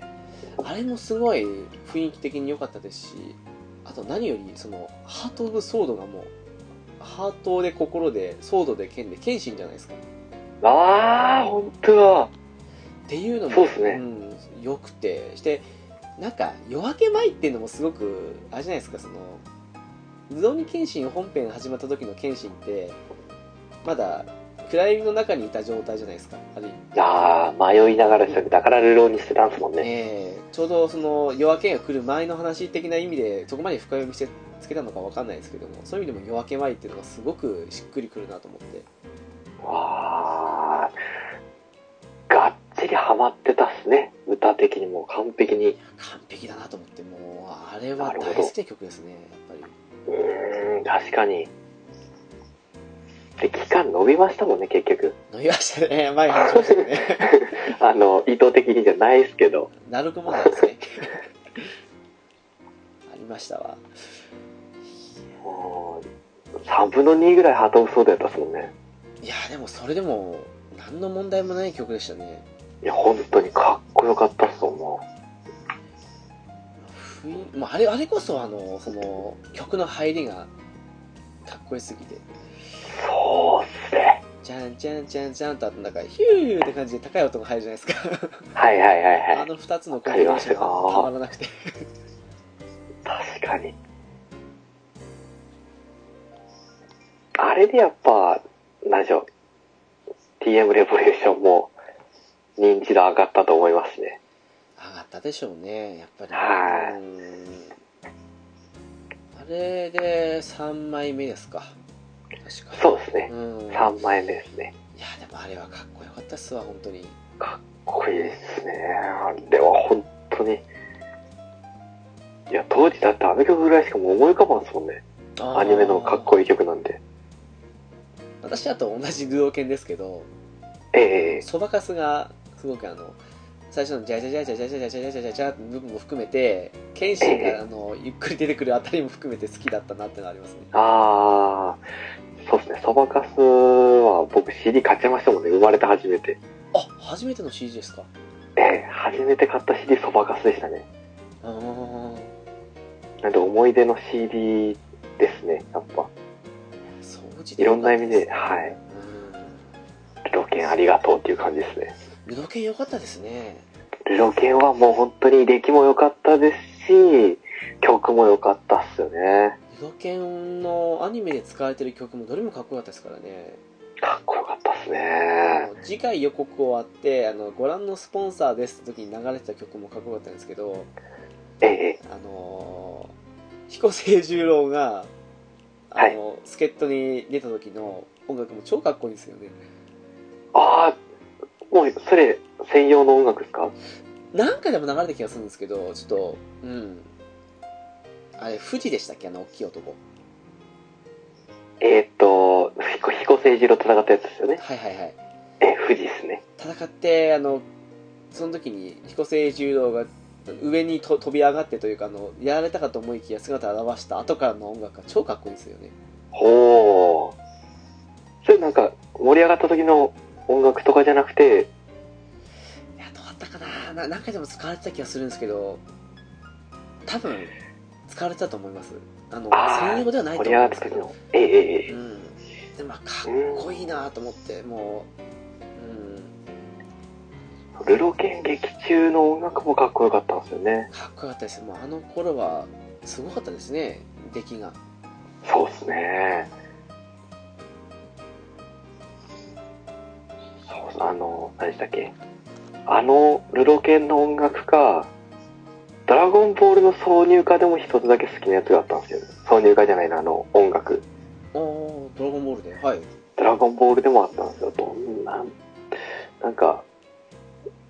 戦闘シーンの音楽がすごくかっこよかったのがあったんですよね。何の時だろうでもえですーっねと、どんなんだろう結構なんか使われてた曲で。この頃はでも「ドラゴンボール」もそうですし「幽遊白書」とかもそうでしたけど音楽質高いなと思いましてそうですね、かっこよかったんですようね。ん一つ一つ。聞けばすぐ思い出せますもんねやっぱりそうですね。あ、これはあれやと。うんあこれあのああ違うねれですなって感じであの、なんでしょう。スラムダンクもそうっすよね。音楽聴けば思い出す。思い出しますねはい。あれも面白かったっすわスラムダンクは、三能戦だけちょっと技術上がった今やってほしいですけどね。やっぱそう思いますよねはい。今今こそならスピード感にも対応できますからね。今こそ三能戦をぜひっていういや、ほんとっすよ。やっぱりあの井上さんの絵が綺麗なのもあってアニメ自体もすごく綺麗だったっていう印象が今残ってるんですけどそうっすよね。 1年半か2年ぐらい前にあのテレビで再放送したんですよはいはい。見るとやっぱりあの色合いとかやっぱり20年以上前のアニメですから若干古く感じたんですよねやっぱりええああやっぱり時代の流れあるかと思ってでも今だったら完全に綺麗な状態で作れるだろうなと思うとそうっすね。ちょこちょこでもアニメとかネットでなんか見たりとかしてますけど、はいなんか広いものとかで見たりとかしてますけど、見入っちゃいますけどね、やっぱ良すぎて。話面白的にいですねいやーよかったですはアニい。メは映像の古さは仕方ないですけどねア。ニメ版で唯一良かったと思ったのははい。えっと全国に行く前にええ。あのえーっと両南とはいあれはえっと名前でもない商用はい。の合同チーム戦ったのは面白かったですねありましたね。ドリームチームみたいな感じで最後やったんですよね。はいあれは面白かったですねそうですね。あれ、おえ、お、オチ以外は楽しめましたね。あの、あの練習試合。はいはオいチに、はい。ああれはなあオチにスラムダンク持ってきてたらダメやわ。スラムダンクを、努力じゃないですもんね、スラムダンクは。うんはい。積み重ねた、あのシュートだからこそ三能戦は最後生きたんですよね。そうあの普段絶対にパスが来なかったあの2人がっていうそうっすよ、もう。あの、ネットで、この間 YouTube をたまたま、あの、頭から、頭からっていうか、あの、何でしょう。トップページから入ったんですよ。はいで、そしたらスラムダンクアニメとかなんか出てきたんですよね。あもしけかどして映像、映像が漫画やったんですよ。ああれですか山王戦のはい。アニメに見せたような感じのやつですかそうです、そうです。はいはい音楽だけちょっと昔の「スラムダンクのものを流して漫画をサラサラサラっと流れて見せるっていうはいはいはいもう見事に泣きましたねあれうまく作られてますよね私も見ましたよ あああ見ましたはいあれうるっとこないですいやーやっぱりうまくいや本当いい仕事してますよ 本当にあれどうぞもうやっぱ今漫画読んでも泣くなと思ったっすもいやあれは一巻から見るともうほんあれよく思ったらあれですよねそのどのシーンもそうですけどんはい捨てシーンっていうか面白くないとこないですよねそうですねこのシーンいらんかったなってやつは「スラムダンクに関してはないですねないですよねしてどんどんあの、はいメンツが増えてくるにつれて面白さがアップしていくっていう本当っすよもういらないキャラがほぼほぼいないですねナイスはもうなかなかもうあれ以降はもうバスケ漫画まともに見てないなっていうのがあってなんかちらほら見たりはしたんですけどうーんやっぱり「スラムダンクと比べちゃうんですよねそれがあるんですよねなんか他の漫画とかでもあるじゃないですかその題材にしてるものも同じなのに描き方が違うせいもあって前に見たのが面白すぎて次に映れないじゃないですけどうそれは大いにありますねーはいんあのねあれあれじゃないですかね「スラムダンクと比べてしまうっていうのも大いにあってあと「スラムダンクを目指してるっていう人が結構多くてあーはいはいはいはい黒子のバスケなんてもうもろじゃないですかもうあー言っちゃってますからもはいはいはいはいうなんでしゃあないんだなと新しく新規で読む人は楽しめるかもしれないですけどねそうですね見てない人が、まあ、見見るっていうかその今の子たちが見るっていうか多う分んそうだと思いますよ。もう僕らはもう2番煎じの漫画やアニメは見れないですね。どうしてもそうなっちゃいますよね全く違う路線例えばあのえーっと「キャプテン翼」って結構まあとんでも曲がってた失礼ですけどええ結構そのシュートで人が吹っ飛ぶとかそういうのもあったりするじゃないですかはい、もうバトル漫画そうだね、完全に。うんそれを考えるとそのリアル思考の漫画ってリアル思考のサッカー漫画とかっていうとまたキャプツバの賭けを重ねないで見れるんですよねあ、そうですね。あの漫画はあの漫画だけの独自性があるもんね。どうしてもあのなんたらこんたらスーパーシュートみたいな感じでネットを突き破るとかもしくは、ねはい。もう高いところからどっかの家に直接シュートを打ってボールが届くとか ちょっとあれおかしな話です。ゴールの上に乗るなよって話ですけどね。ルー ル、ルールは。ねえもう芝生の上で転がってちょっと兄弟ちょっと蹴り飛ばしたとかそんなようなとかねもうそういうのが出てくるとどうしてもあれこれってどっかで見たことあるなって感じになっちゃいますけど。はい、人間放題ですもんね、あれ。すごいわ。